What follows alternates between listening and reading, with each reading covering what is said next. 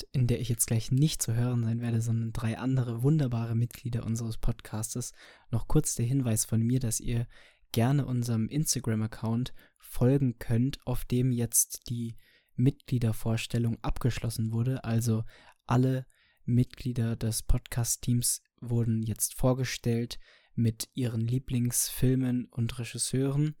Und da könnt ihr sehr gerne mal vorbeischauen und uns folgen, sowie natürlich auch bei Spotify hier. Deswegen vielen Dank dafür schon mal und viel Spaß bei der Folge. Herzlich willkommen zu einer neuen Folge Überbelichtet. Heute mit Max, hallo. Hallo. Julius. Hallo. Und äh, mir, dem Felix. Wir reden heute über den neuen Film von Hayao Miyazaki, äh, also Der Junge und der Reiher oder The Boy and the Heron oder im Original, wenn man es übersetzen würde, Wie lebt ihr? Oder wie auch immer man den Film nennen will, hat er jetzt ein paar Titel bekommen. und wir würden erstmal, weil Julius ja jetzt erst ähm, einmal in einer Folge zu hören war, nämlich in der Jahresrückblicksfolge, ähm, würden wir noch, noch mal einmal kurz die Vorstellung nachholen, die es ja bei fast allen anderen sonst auch gab. Die üblichen kurzen Fragen stellen, die, äh, ja, wo ich mir ein paar vorbereitet habe. Ja, sehr gerne. Die ich jetzt Julius einmal stellen werde. Ähm, ja, manche sind, manche kannst du ein bisschen länger überlegen, manche, äh, ja. Aber kein manche Druck. gehen schnell. Kein, kein Druck, genau. ähm, okay, erste Frage. Bester First Watch der letzten 30 Tage. Boah, der letzten 30 Tage. Hm. Was mir spontan einfallen würde, wäre, glaube ich, äh, The 36 Chamber of Shaolin, Oh den yeah. Max auch gesehen hat, der Ja, einfach so ein Überbanger Banger war. ja, absolut. Vor allem einfach, da gibt es eine so eine einstündige Sequenz, wo es basically, also es ist ja ein Wuxia-Film oder wie man auch immer das ausspricht. Und äh, da gibt es eine einstündige Sequenz in einem Tempel, wo halt der Hauptcharakter trainiert mit so Menschen und die ist einfach richtig, richtig gut. Ja, die ist wirklich super. Cooler, cooler Pick. Also da versuche ich auch schon äh, länger Leuten in unserem Umkreis zu sagen, dass sie den unbedingt gucken müssen, weil der irgendwie so ein bisschen unter dem Radar geht bei den meisten, aber ist einfach wahnsinnig unterhaltsam. Also finde ich auch. Ja, Ist so ein chinesischer, ist chinesischer Actionfilm eigentlich. genau, basically, Martial ne? Arts.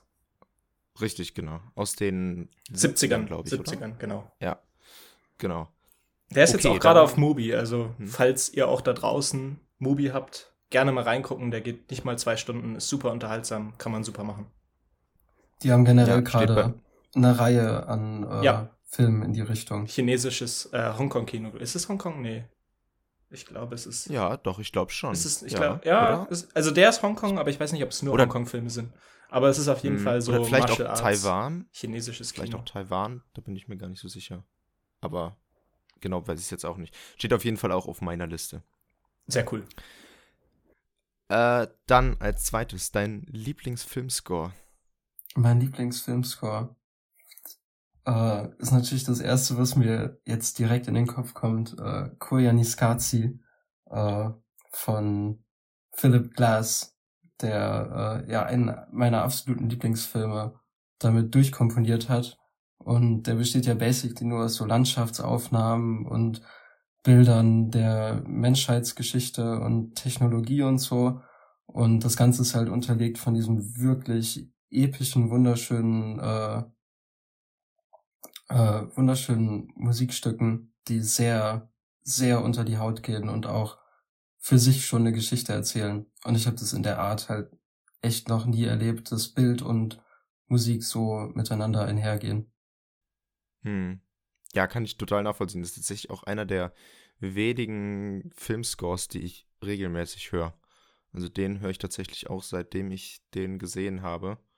Ich glaube, letztes Jahr ähm, höre ich den auch total regelmäßig. Ja, ich Ja. habe den gar nicht gesehen, aber ich kenne den Score auch. Also der ist ja mittlerweile so legendär, dass man den sogar ohne den Film eigentlich schon, schon kennt. Und Philip Glass ja eh eine absolute Legende. Mishima auch ein Score, den ich super finde. Also Ja. da Hm. Da Ja, gibt's schon eine auf Menge. jeden Fall. Ja, definitiv. Okay, als nächstes, was ist deine Lieblingstanzszene? Meine Lieblingstanzszene. Oh Ja. Gott. Oh Gott. Oh Gott. äh, oh, da habe ich was, da habe ich was. äh, in Mamma Mia 1, die Voulez-vous-Szene, wo äh, die jungen Gesellen äh, sich alle sammeln und äh, da in der Nacht auf diesem Platz vor dem Hotel tanzen und es dreht sich alles im Kreis und die Hauptcharakterin findet all die Sachen über ihre Väter heraus und alles wird so ein bisschen wahnsinnig verrückt und äh, ich finde es einfach richtig grandios. Ich habe auch letztens irgendwie äh, zu einem Kumpel gesagt, dass es auch von Gaspar Noé hätte sein können, wenn er mal fröhliche Filme gemacht hätte. Also ich finde die Szene wahrer, wahrer Banger. Wenn Gaspar Noé sich auf eine äh, reiche griechische Insel verirrt hätte, dann wäre das passiert. Ja, Hätte er da, glaube ich, ein bisschen aufgemischt. Okay, dann als äh, nächstes, auf welchen neuen Release freust du dich am meisten? ähm, immer noch äh, Showing Up, von dem ich immer noch nicht weiß, wann und wie ich den gucken kann, weil der Mhm. Release irgendwie total schwierig ist. Aber der ist ja von Kelly Reichert und das ist echt mit meine Lieblingsregisseurin. Und ich habe auch Ich- schon von Max in hohen Worten von dem Film reden ja, hören. total. Total. Ich habe den ja, wollte ich gerade sagen, ich hatte den ja gesehen. Lustigerweise auf dem Flieger nach USA. Also das Lufthansa Entertainment Programm hatte den, aber ansonsten irgendwie keine Chance. Ist ein bisschen ironisch, ne, dass man das auf dem Flieger sieht, aber nicht, nicht im Kino oder sonst wo. Ja, aber ich drück auch die Daumen, na, dass der irgendwann mal seinen, seinen Weg nach Deutschland findet. Ich weiß nicht, ob der in UK oder Schottland oder so schon rausgekommen ist vor einiger Zeit. Weil in den USA Ich ist es ja ein bisschen her, dass der lief. Ich- der lief ja mhm. da. Also ich Ähm, weiß nur, ich hatte letztens mal nachgeschaut wegen dem Edinburgh Film Festival hier. Ich bin ja Mhm. gerade in Schottland. Da lief der vor einem Jahr. Aber ich habe von einem Kinostart nichts mitbekommen. Okay, okay. Also ich habe jetzt hier gerade kurz recherchiert und gefunden, dass der am 26. Februar eine Blu-ray in UK bekommt. Also wahrscheinlich ist da schon, wenn es einen Kino-Release gegeben hätte, ist der wahrscheinlich schon durch. Und in Deutschland, man weiß es nicht. Ist irgendwie ein bisschen schade, da gibt es ja ein paar Filme, die so hängen bleiben. La Bette von Bonello ist ja auch so einer, der seinen Weg irgendwie nicht hinfindet. Oder auch der davor von Hm. Bonello, Koma. Koma hat es auch nicht hierher geschafft. Also ist schon irgendwie schade und so klein sind die Filme nicht, aber ich hoffe es. Aber cooler Pick. Ja. Also es ist wirklich ein toller Film. Und ich hoffe, dass du den irgendwann mal zu Gesicht dann auch bekommst. Hoffe ich auch. Ja, kann Aber bestimmt, bestimmt. Wenn der in UK jetzt eine Blu-ray kriegt, dann wird man da schon Möglichkeiten finden, denke ich, auch via Streaming. kann ich mir auch gut vorstellen, dass vielleicht Mubi den auch aufnimmt. Ja, das Äh, ist eigentlich vielleicht schon ein Film, der in das Repertoire passt. Zukunft. Das stimmt. Die hatten ja Ja. auch First Cow, soweit ich weiß, von daher wäre das Ja, eh genau, naheliegend. Ich glaube, First Jo. Cow war sogar Movie Original. Ja, gut. Dann irgendwie doof, Ja, dass sie es das da nicht gemacht haben, ne? weil so teuer kann ich mir nicht vorstellen, dass der war. Aber stimmt, war ja A24. Naja, auch kein kleines Studio. Okay, dann als äh, fünfte Frage. Von welchem Buch, das du gelesen hast, wünschst du dir eine Filmadaption? Hm. Boah. Ich wünsche mir eigentlich. Ich weiß, es gibt halt schon richtig viele Adaptionen von äh, Der Idiot von Dostoevsky. Das ist mein Lieblingsbuch. Da hat ja unter anderem Kurosawa auch eine Adaption gemacht und äh, äh, Tarkovsky hatte eine geplant.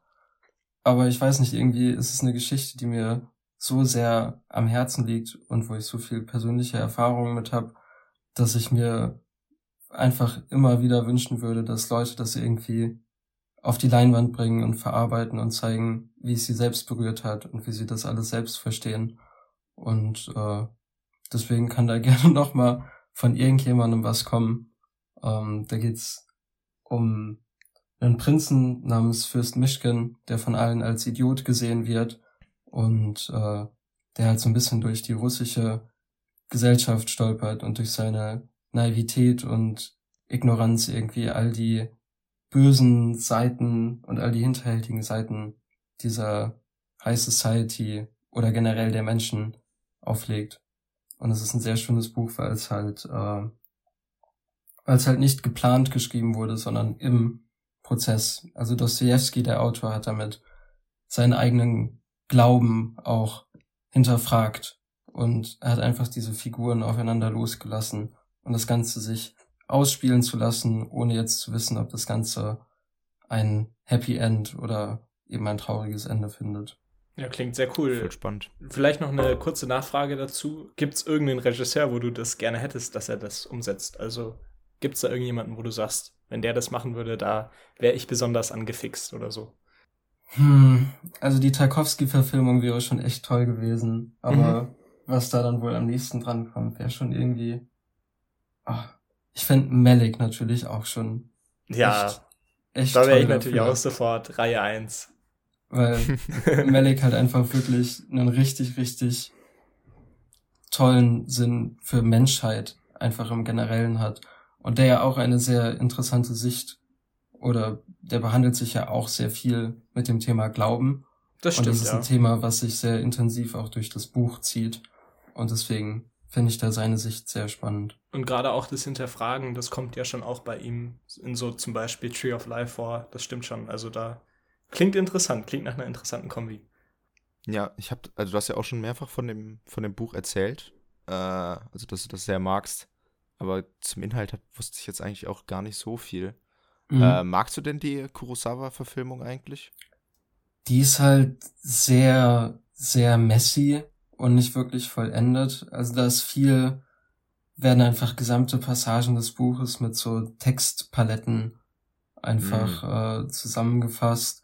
Und ich glaube, es ist auch nicht wirklich ganz das, was Kurosawa sich vorgestellt hat. Es ist halt sehr steif, aber mhm. es trifft halt trotzdem komplett den Geist des Buches. Also es ist eine schöne Adaption und man spürt, dass Kurosawa die Vorlage liebt äh, und das kommt gut herüber und so, aber ich weiß nicht, es ist nicht ganz.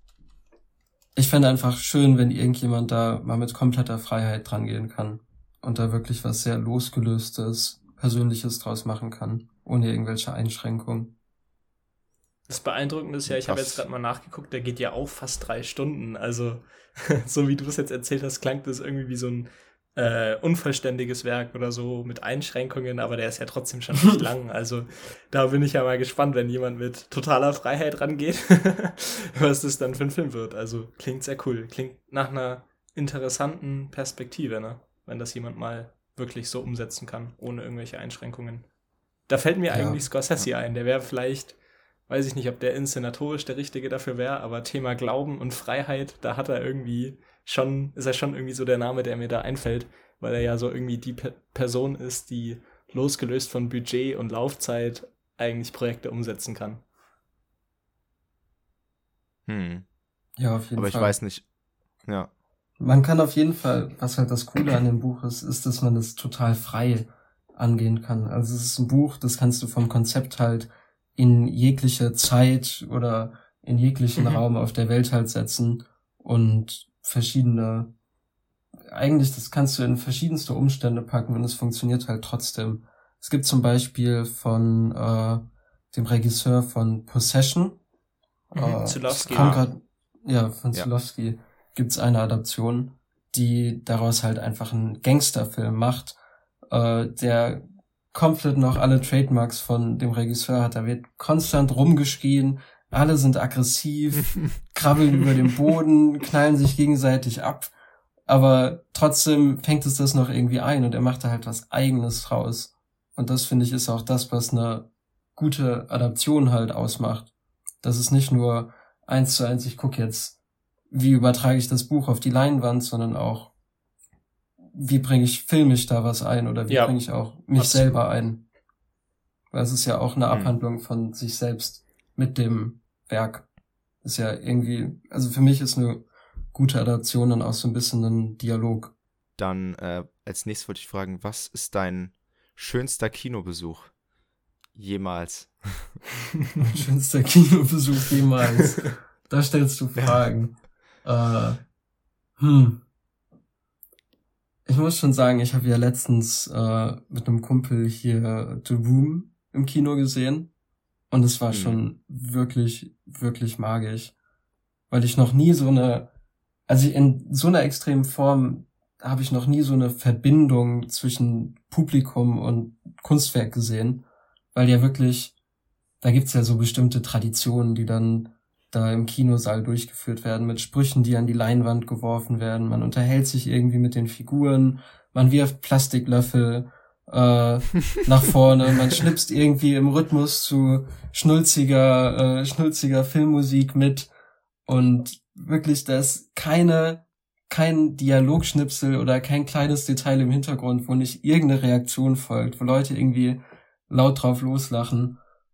Und ich weiß nicht, ich fand es einfach total magisch und hat mich irgendwie, also ich weiß nicht, hat mich auch irgendwie total berührt, weil alle sagen ja, The Room ist kein guter Film, aber was weiß ich, vielleicht ist es ja doch ein guter Film, wenn er wirklich in all dieser, all dieser Unmenschlichkeit und all diesem, was weiß ich, unmenschlichen und total seltsam halt dann doch so viel Menschlichkeit und Verbundenheit in Leuten auf der ganzen Welt hervorruft dass sie sich alle in einem Kinosaal versammeln können und jeder weiß, was man macht und alle werden irgendwie aufgenommen und man lacht zusammen und für zwei Stunden ist irgendwie ansonsten alles egal.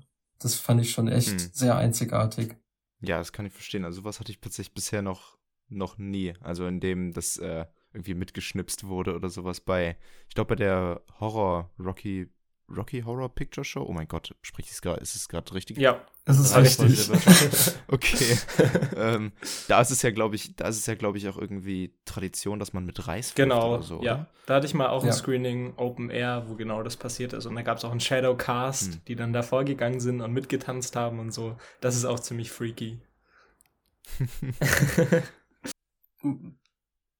ja.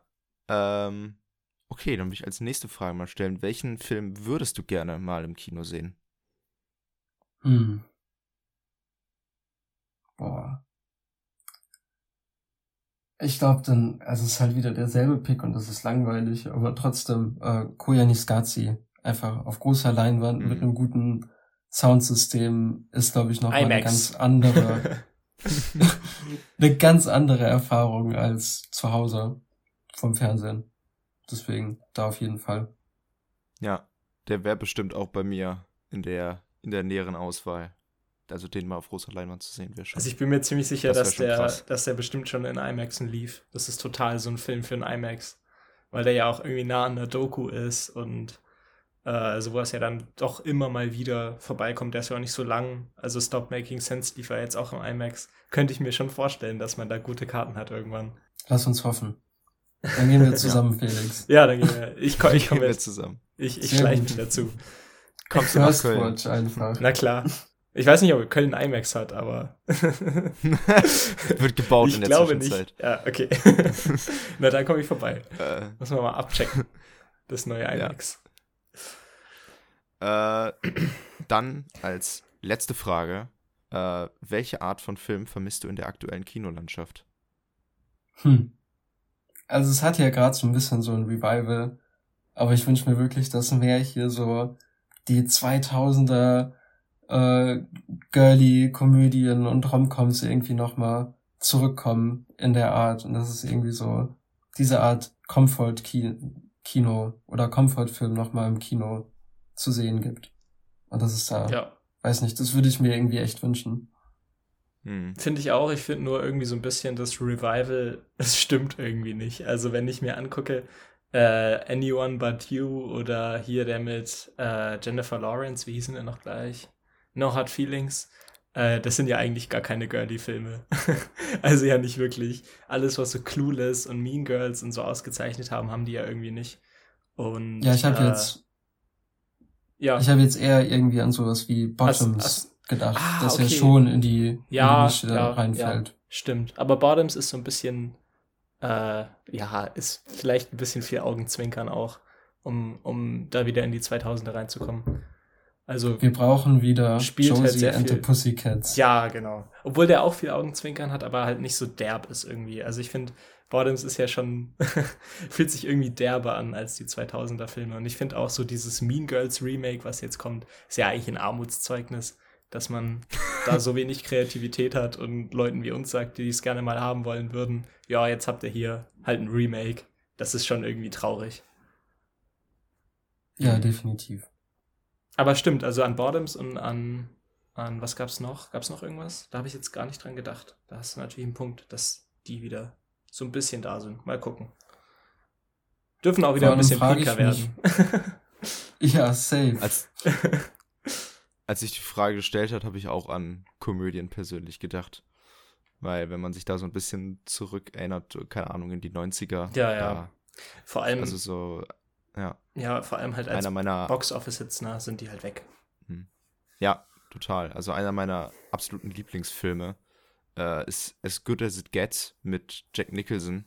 Ah, von- Komödie, von Brooks, ne? 90ern entstanden ist. Der ist, glaube ich, von Brooks. Ich, ich glaube, ich bin mir gerade gar nicht sicher. Das ist, es ist tatsächlich lange her, dass ich den gesehen habe. Äh, das letzte Mal. Aber Ja. es ist einer, der mich Ja, sehr L. geprägt Brooks. hat. Äh, und äh, ja, und der war damals ein absoluter Box-Office-Hit. Und das ist so ein Film, der irgendwie, der ist ja auch echt lang, der ist 2 Stunden 20. Mhm. Für eine Rom-Com ist es, ist es schon fast ein Opus.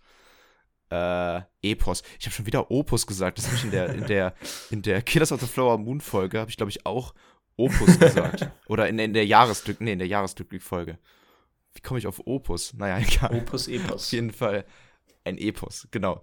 Ähm, das, äh, ja, es wäre eigentlich heute gar nicht mehr denkbar, dass so ein, dass so ein Film, der so 2 Stunden 20 ist und dabei es eigentlich um so Romanze mit Comedy-Elementen geht, dass so ein Film heute, äh, ja, so eine, so, so viele Zuschauer reinlocken würde. Ja, da muss ich ganz kurz noch eine, schon- noch eine Empfehlung raushauen an dich und auch an alle anderen. Äh, da musste Broadcast News auch noch schauen, weil der ist vom selben Regisseur und fällt auch voll in die Mhm. Sparte rein, war auch extrem erfolgreich und ist so gut. Das ist später 80er, glaube Mhm. ich. Und der ist auch halt wirklich in der Ecke und auch schade, dass halt sowas nicht mehr, nicht mehr entsteht. Okay, wird, wird notiert. Wird notiert. Sehr cool. Okay, damit ist jetzt, glaube ich, unsere Vorstellungsrunde ein bisschen ausgeufert, wenn ich gerade auf die Zeit. Warum nicht? Deswegen, deswegen fangen wir allmählich mal an, äh, denn wir reden ja heute über den neuen Film von Hayao Miyazaki. Äh, ich weiß gar nicht, wie, wie nennen wir ihn jetzt? Nennen wir ihn jetzt einfach der Junge und der Reiher? Nee, sagen wir nennen wir der- ihn der- How Do You Live? Ich finde, der Junge und der Reiher Okay. ist ein bisschen ein unsäglicher Titel für diesen Film. Finde ich persönlich auch. Ähm, okay, dann nennen wir ihn How Do You Live für alle, die es äh, nicht wissen. Das war der internationale Titel und auch, ähm, also womit der Film ganz am Anfang bekannt wurde, Ja. sage ich jetzt mal international. Und wenn man den japanischen Titel übersetzt, dann heißt er immer noch so, aber man hat sich dann eben aus Marketinggründen, das ist zumindest meine Vermutung, einfach entschieden, The Boy and the Heron oder der Junge und der Reiher daraus zu machen weil äh, ja, ich kann, ich meine, ich kann es schon nachvollziehen, ja. Es den Animationsfilm ja, mit ja. äh, How Do You Live zu bewerben, da ist es nicht so, das ist nicht so, wo sich der, wo sich irgendwie die Mutter oder der Vater denkt, ah, da, da gehe ich jetzt mal mit meinen Kindern rein, sondern und wenn da steht der Junge und der Reiher, dann klingt das schon direkt viel Kinder. Außerdem, ich finde, es ist auch ein guter Kompromiss. Wir werden hier gleich darüber sprechen. Für einen Film, der so frei ist und so kreativ, wenn Ja. man beim Titel Abstriche Ja. macht von mir aus, aber ist es Ja. trotzdem ein bisschen hart. Wobei man sagen muss, dass How Do You Live äh, wahrscheinlich in Japan auch besser funktioniert, weil es ja der Titel von Eines einem ist, sehr ja. bekannten Kinderbuchklassikers in Japan ist, das auch das Lieblingsbuch von Miyazaki ist und das definitiv, was die Themen angeht, eine starke Inspiration für den Film war. Hm. Da kannst du ja gleich noch was zu sagen. Du Ja. hast es ja, glaube ich, gelesen, ne? Ja, kann ich gerne machen. Okay, dann würde ich jetzt aber erstmal anfangen mit, äh, mit Miyazaki selbst. Also ich würde erstmal, Max, dich würde ich mal als erstes fragen, wie stehst du zu Miyazaki? Wie bist du so in Kontakt zu ihm gekommen? Das klingt jetzt ein bisschen komisch. äh, Was ist so dein, Wie dein hab ich- Lieblingsfilm von ihm? Wie habe ich Hayao Genau. getroffen? Äh, also, Wie habe ich ihn getroffen? Das erste Mal tatsächlich habe ich einen Film von ihm, glaube ich, in der fünften oder sechsten Klasse gesehen, weil mein Kunstlehrer ein Riesenfan war. Und das war tatsächlich sofort Totoro. Also den habe ich da in der, in der Schule gesehen. Und ich fand den echt cool. Also den fand ich super. Und Ponyo haben wir da auch gesehen. Und irgendwann ist es dann so ein bisschen abgeflacht für so, ich würde mal sagen, vier, fünf Jahre. Da habe ich dann nicht mehr weiter was von ihm gesehen und ich wusste damals natürlich auch nicht, wer er ist, ne? Und irgendwann, als ich mich dann wieder verstärkt für Filme interessiert habe, ähm, habe ich dann, bin ich dann logischerweise wieder auf Miyazaki gekommen und habe dann, war das gleich Spirited Away? Es kann gut sein, dass ich dann gleich Spirited Away geguckt habe, was ja so als eins der großen Werke, wahrscheinlich das große Werk neben Totoro zäh- zählt und äh, da war ich total begeistert. Also den fand ich großartig, ich habe den dann mehrfach geschaut und ich vermute mal, da würde sich bis heute nichts mehr dran ändern. Also den finde ich einfach auf sehr, sehr vielen Ebenen total rund und kreativ und imaginär. Und irgendwie schafft es Miyazaki, diese ganzen Ideen, die er hat, in so eine wahnsinnig äh, gut strukturierte Geschichte zu packen, sodass man da eigentlich nie rausgefallen ist. Und wo ich das jetzt anspreche, das muss ich sicherlich auch noch erwähnen, äh, das hat sich dann im Laufe von den Jahren, wo ich jetzt mehr von ihm geguckt habe, dann nach Spirited Away, dieses Jahr zum Beispiel Howl's Moving Castle habe ich gesehen im Kino, äh, da war mir das ein bisschen zu viel. Also manche Filme von Miyazaki sind mir ein bisschen zu viel, ein bisschen zu überladen. Und ich finde, manchmal gelingt es ihm nicht so ganz, diese kreative Fülle und diese, diese Menge an Ideen in so eine gewisse Form zu gießen, wodurch ich dann häufig so ein bisschen da sitze und das alles an mir vorbeiflimmert. Aber prinzipiell bin ich total positiv ihm gegenübergestellt. Okay. Julius, wie, wie ist es bei dir? Mm, Ich glaube, mein erster Kontakt mit Miyazaki war total unbewusst. Das ist mir auch viel später erst wieder eingefallen. Das war, als ich, glaube ich, bei meiner Oma irgendwie, als ich klein war, äh, Ponyo mal im Fernsehen geguckt habe. Ich glaube Mhm. auf Kika. Und den fand ich, fand ich richtig süß. Ich habe mich, glaube ich, ein bisschen. Nee, ich weiß nicht. Ich glaube, der ist mir schon sehr lieblich im Kopf geblieben. Und ich mag den auch heute noch total gerne. Aber dann war es ähnlich wie bei Max, da habe ich auch in der fünften oder sechsten von unserer damaligen Musiklehrerin, Gruß geht raus an Frau Zernack, äh, Totoro gezeigt bekommen. Und ich weiß noch ganz genau, dass ich in meiner Klasse irgendwie die meisten wirklich einfach darüber lustig gemacht haben, was total traurig ist. Und ich weiß noch, die standen irgendwie auf dem Pausenhof und es gibt ja in Totoro diese eine Szene, wo sie diese Bäume wachsen lassen im Garten Mhm. nachts und wo sie ihre Hände so hochwerfen und wachse, wachse rufen. Ich weiß, dass in der Pause, nachdem wir den Film geguckt haben, standen alle auf dem Pausenhof und haben dieses wachse, wachse nachgeäfft. Das war ein trauriger Anblick. Und der Witz ist ja dann, dass ein paar Jahre später, als ich Totoro nochmal geguckt habe, mir einfach bewusst geworden ist, wie unglaublich wichtig und prägend dieser Film für mich war. Und erst dann mit der Zeit habe ich mir halt immer mehr, dann habe ich halt immer mehr zugegeben, dass es einfach mein Lieblingsfilm generell ist. Und ich finde, ich habe hab über meinem Bett zu Hause habe ich ein fettes Totoro-Poster hängen und wirklich jeden Morgen, wenn ich aufstehe und mir dieses Poster anguck, dann bringt mir das halt irgendwie so ein Lächeln ins Gesicht. Und Mhm. es ist ein Film, der wirklich total auch an kindliche Freuden und die kindliche Magie und äh, Fantasie und alles erinnert und mir auch irgendwie zeigt, dass ich das nicht loslassen will und dass ich das weiter in mir tragen will.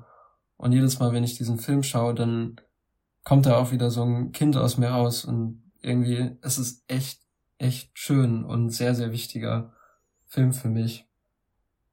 Und Miyazaki Ja. generell.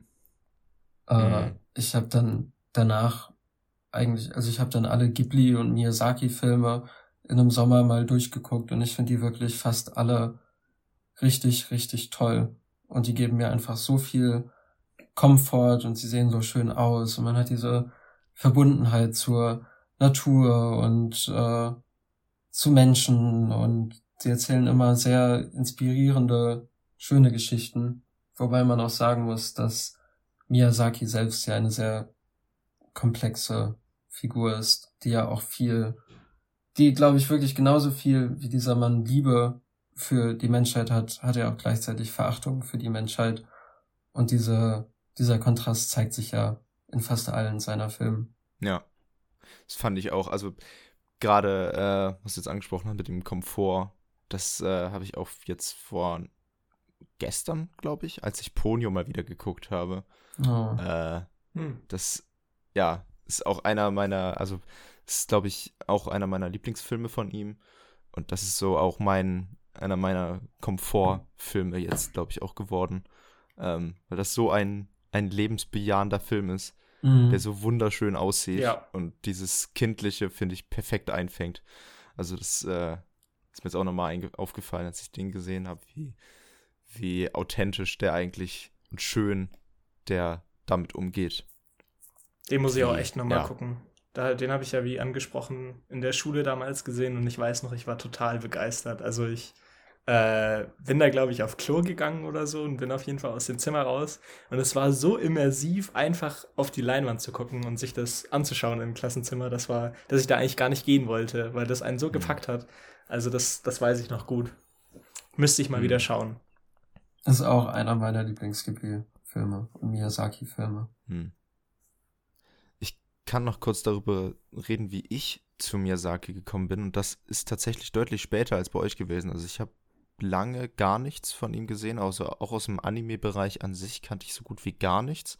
Also eigentlich fast gar nichts. Ich kannte, habe halt früher sowas, was man halt unbewusst hat, sowas wie Heidi äh, oder äh, Vicky und die starken Männer, ne? was ja auch so eine japanisch-deutsche ja. Co-Produktion ist.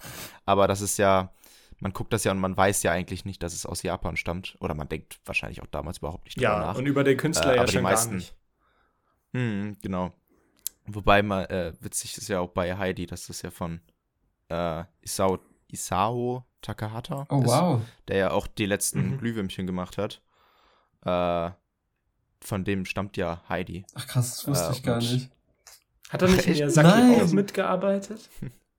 ich glaube, er hat auch mitgearbeitet. Ja, ich glaube, er war, ähm, ich glaube, es war eins der ersten Projekte, wo er, glaube mhm. ich, so mitgemacht hat. Aber das, ich weiß nicht genau in welcher Funktion.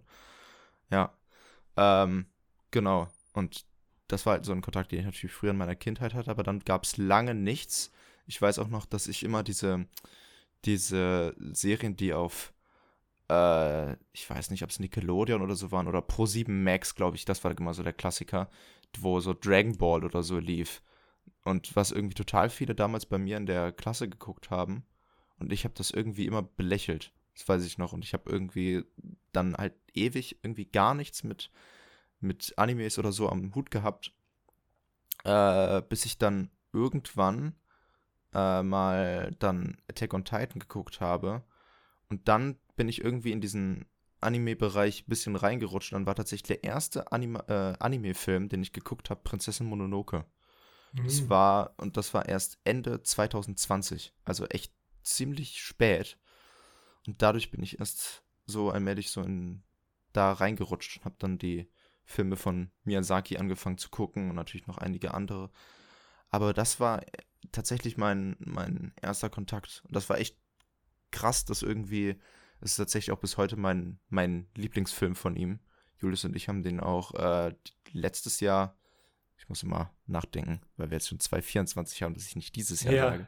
Aber letztes Jahr haben wir den äh, zusammen auch im Kino geguckt. Ich ja tatsächlich auch. Also und, bei mir äh, lief der auch im Kino, war ich auch da.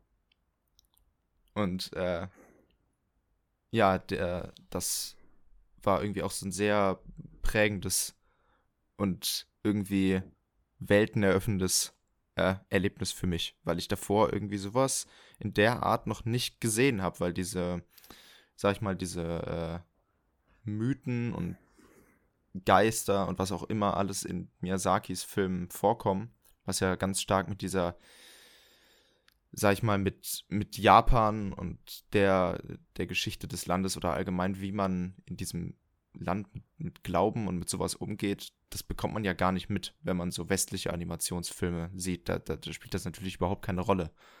Äh, so sag ich mal, Filme aus Japan zu sehen, die sich mit sowas dann natürlich ganz, da ganz andere Ansätze setzen, das fand ich irgendwie total krass und hat mich echt sehr stark beeindruckt. Das weiß ich noch. Deswegen war tatsächlich auch, um jetzt mal den Bogen zu schlagen. Äh, How Do You Live ist tatsächlich der Film, seit, also seit ich Filme gucke, ist How Do You Live der Film, auf den ich mich am meisten gefreut habe. Krass. Also seit der, seit ich da irgendwie was mitbekommen habe, äh, dass der jetzt irgendwie dann und dann starten Mhm. wird, habe ich mich wirklich extrem auf diesen Film gefreut. Äh, und ja, ich war super gespannt und wurde am Ende nicht, nicht enttäuscht. Was war so eure Erwartungshaltung an den?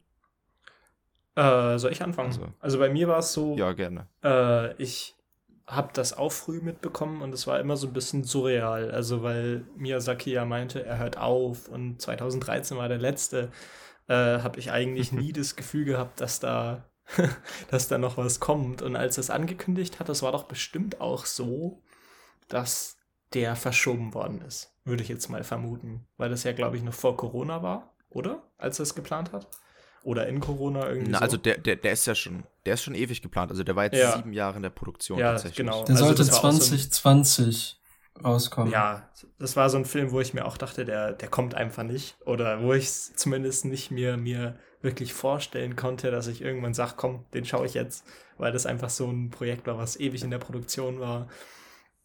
Und äh, ja, als er dann auch raus war, das weiß ich auch noch gut, da äh, habe ich mir auch gedacht, bis da mal Untertitel und alles da sind und die Synchro, da dauert es bestimmt auch noch mal ein halbes Jahr und es war ja auch so. Das hat ja bestimmt ein halbes Jahr gedauert, bis der jetzt in, in Deutschland rauskam, aber äh, ich bin dann da reingegangen und ich glaube, ich vermute mal, als ich das erste Mal gehört habe, habe ich mir gedacht, der kann nur super werden, weil ich da ein riesiger Spirited Away Fan war.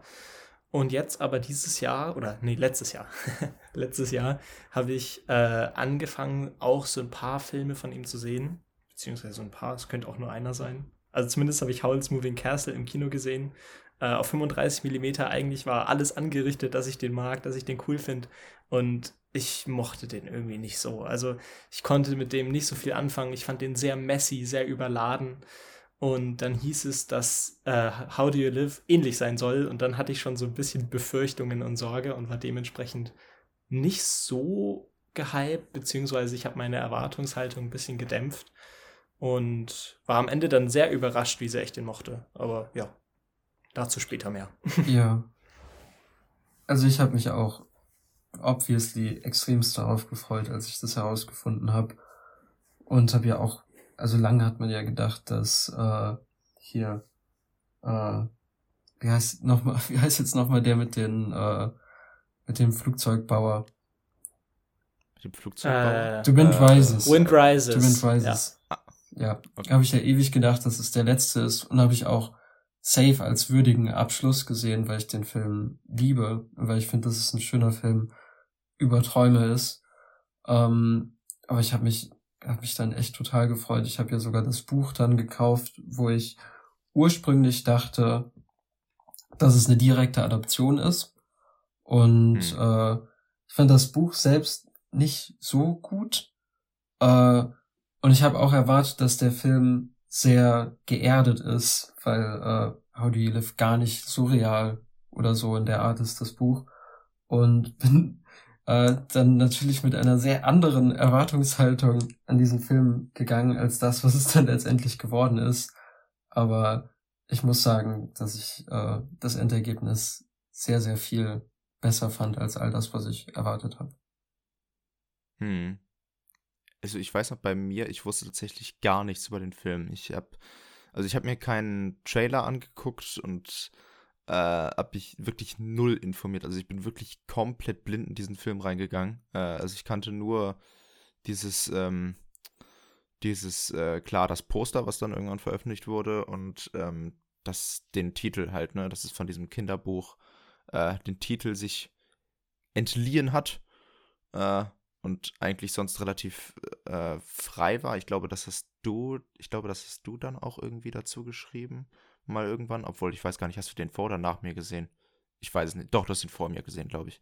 Und ähm, ja, das, das, ähm, aber mehr wusste ich tatsächlich gar nicht. Und ich Mhm. war dann echt geflasht, als ich den gesehen habe, weil ich finde, der unterscheidet sich schon, also gerade in seiner ersten Hälfte, ziemlich stark von anderen Miyazakis. Also ich finde, der ist in seiner ersten Hälfte ziemlich untypisch. Ähm, also er hat natürlich noch Elemente, die natürlich sehr an die anderen Miyazakis erinnern, aber er, ich finde, er hat sehr anders angefangen, als ich es als ich's erwartet hatte. Also Meinst ja du direkt die erste den, Szene? Nicht direkt die erste Szene. Weil ich finde, ähm, die ist ja ähm, schon sehr zentral. Obwohl das, ob, das stimmt, ja, genau. Die, also ich meinte tatsächlich alles da, was dann danach erstmal folgt, okay. in diesem Haus ankommt und äh, ja. Das ist ja irgendwie. Ich finde, Miyazaki konfrontiert einen ziemlich schnell in seinen Filmen mit seiner, mit der, äh, mit den exotischen Welten, die er aufbaut. Ja. Also zum Beispiel, als ich jetzt ja. Ponyo gesehen habe gestern, der beginnt dort. Also der beginnt unter Wasser und fängt direkt alle möglichen Geschöpfe ein, die ja in diesem, die dann in diesem Film auch weiterhin vorkommen. Das ist ja in äh, jetzt in How Do You Live überhaupt nicht so. Also gar nicht. Ja, das stimmt. also, ich, ja also der hat diesen. Hm. Ja, mach du. Alles gut. Sag du ruhig. Äh, okay, dann, ähm, er hat ja nur diesen Reiher, der da am, der da, wie gesagt, am dann vorkommt. Mhm. Äh, aber äh, und der dann, sag ich mal, eine Rolle spielt in dieser sag ich mal, ersten Hälfte, wobei ich tatsächlich relativ wenig Zeitgefühl in dem Film hatte. Also ich weiß nicht, ob das jetzt wirklich die erste Hälfte war, aber es hat sich schon so angefühlt. Ja. Äh, aber auf jeden Fall, der kommt ja drin vor. Und es gibt dann natürlich noch diese Szene am, am Ufer, auf die wir bestimmt auch noch zu sprechen mhm. kommen werden. Äh, aber äh, so richtig los geht es ja erst, als er dann äh, in diese andere Welt hinein gesogen wird, als er dann zu diesem Turm kommt. Und ab ja. da wird es ja dann, äh, ja, beginnt es dann jetzt anders zu werden. Das hatte ich gar nicht erwartet. Also ich habe erwartet, dass der einen relativ schnell mit äh, dieser Welt konfrontiert und dass er sich da so viel Zeit nimmt, das alles zu etablieren. Das fand ich irgendwie das fand ich echt krass. Also, ich, das habe ich gar nicht erwartet. Ja, ich stimme da auch voll zu und ich muss auch sagen, ich fand, äh, ich kenne mich halt auch nicht bei allen aus. Also ich habe weit nicht alle Miyazaki-Filme gesehen. Aber von denen, die ich jetzt kenne, also Spirited Away, Totoro, Howl, Ponyo und Mononoke, glaube ich, war das halt auch so der erste Film von ihm, den ich so gesehen habe, der sich in der ersten Stunde, in den ersten 40 Minuten so explizit mit Trauma auseinandersetzt. Also ein ganz großer Teil von, der, von dem Anfang des Filmes ist ja einfach Trauma zu etablieren. Und dementsprechend kommt halt alles danach sehr viel später, weil er sich da so viel Zeit und das teilweise auch so explizit ausdiskutiert, dass mich das ein bisschen auf dem falschen Fuß erwischt hat. Also ich weiß nicht, wie tief wir da jetzt schon reingehen wollen, aber ich sag's jetzt einfach mal, ich nenne jetzt eine Szene explizit. Es gibt eine Szene in diesem Film, da geht er zur Schule äh, und hatte davor, glaube ich, diesen Albtraum mit seiner Mutter und die ist komplett stumm gehalten. Also es spricht keine Figur was, du hast nur Musik, sonst gar nichts und er haut sich so einen Stein gegen den Kopf. Und ich war da völlig, also das hat mich völlig auf dem falschen Fuß erwischt. Da war ich total baff, als es kam. Weil das halt so, auch dadurch, dass du die Figuren nicht gehört hast und nur diese Musik hattest, wirkte das halt so bleak und so devastating tatsächlich. dass es halt, also hm. ich weiß nicht, wie ihr die Szene gelesen habt, aber ich habe mir sofort gedacht, dass es ein Suizidversuch ist. Ja. Und das in so einem Film, ich glaube, der hat hier eine FSK 0, das war so, what? Nee, ich glaube, nein, nein, nein, der hat nämlich nicht FSK 0. Also bei glaub, mir stand FSK 12. FSK 0, aber ich habe den auch damals in der Preview gesehen und danach geschaut. Vielleicht haben sie das auch einfach mal reingeklatscht. Ah ja, du hast recht, FSK 12. Der ist FSK 12, ja. Zu dem, was ihr jetzt eben gesagt habt, ich finde tatsächlich, dass er sich nicht so sehr, also ich meine, dass er sich jetzt nicht so sehr im Sinne von anderen Miyazaki-Filmen darin unterscheidet, dass er diese magische Welt so spät einführt, weil man hat ja trotzdem sowas wie Totoro, der ja auch sehr ruhig auf dem Land startet und diese vielen Landschaftsaufnahmen hat und diesen Figuren da durch den Alltag führt und erst die Magie sehr langsam und gemächlich einführt aber was halt mhm. Max angesprochen hat, wo ich finde, dass der Film sich extremst stark unterscheidet von anderen Miyazaki und Ghibli-Filmen, ist halt eben diese Hauptfigur. Also einmal, dass mhm. es halt sowieso schon ein männlicher Hauptcharakter ist, was Mhm. für Miyazaki sehr persönlich und ungewöhnlich ist.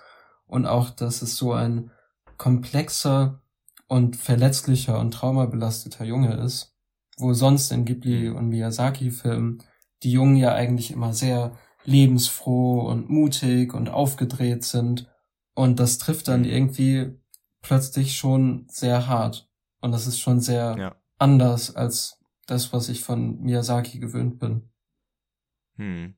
Total. Also ich habe das auch, denke auch immer, wenn ich an Figuren aus äh, Miyazaki-Filmen denke, denke ich auch immer an die ja sehr fröhlichen Figuren. Also Totoro ist ja ein super Beispiel, wo die die beiden Töchter, die beiden äh, Schwestern, äh, ja einfach total viel Spaß einfach in diesem in dieser neuen Umgebung haben und die zusammen entdecken.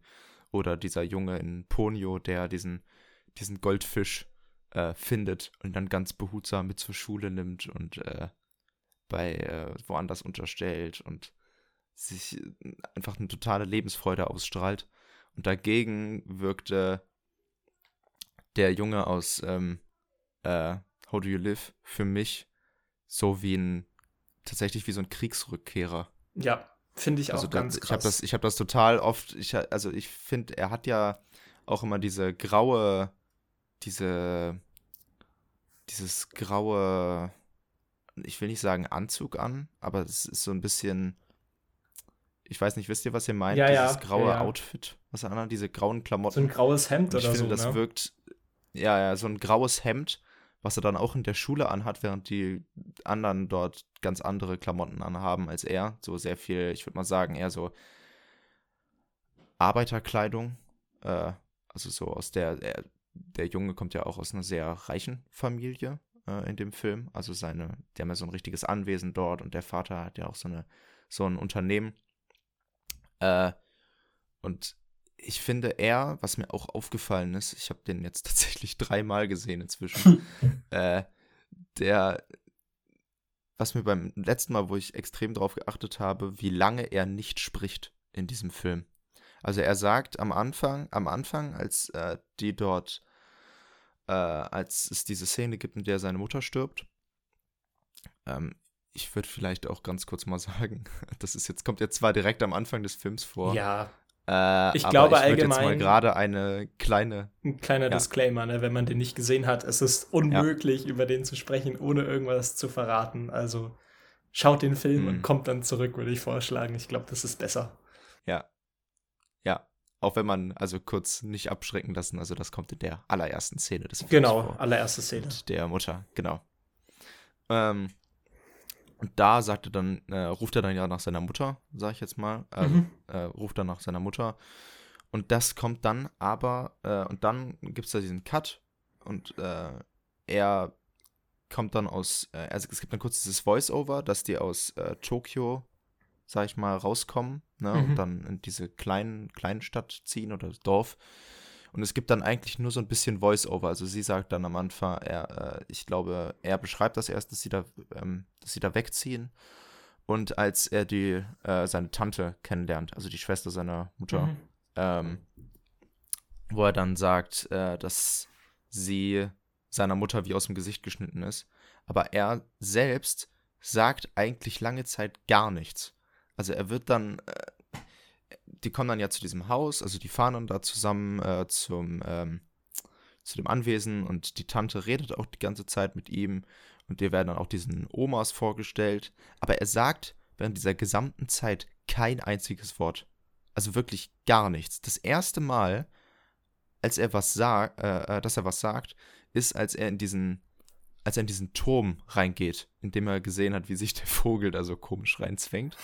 ähm, was auch eine sehr witzige Szene ist. Ähm, und er versucht dann ja äh, festzustellen, woher dieser Vogel, ne, was dieser Vogel Ja. da, da macht, was er da treibt. Und er geht dann da neugierig da unten rein.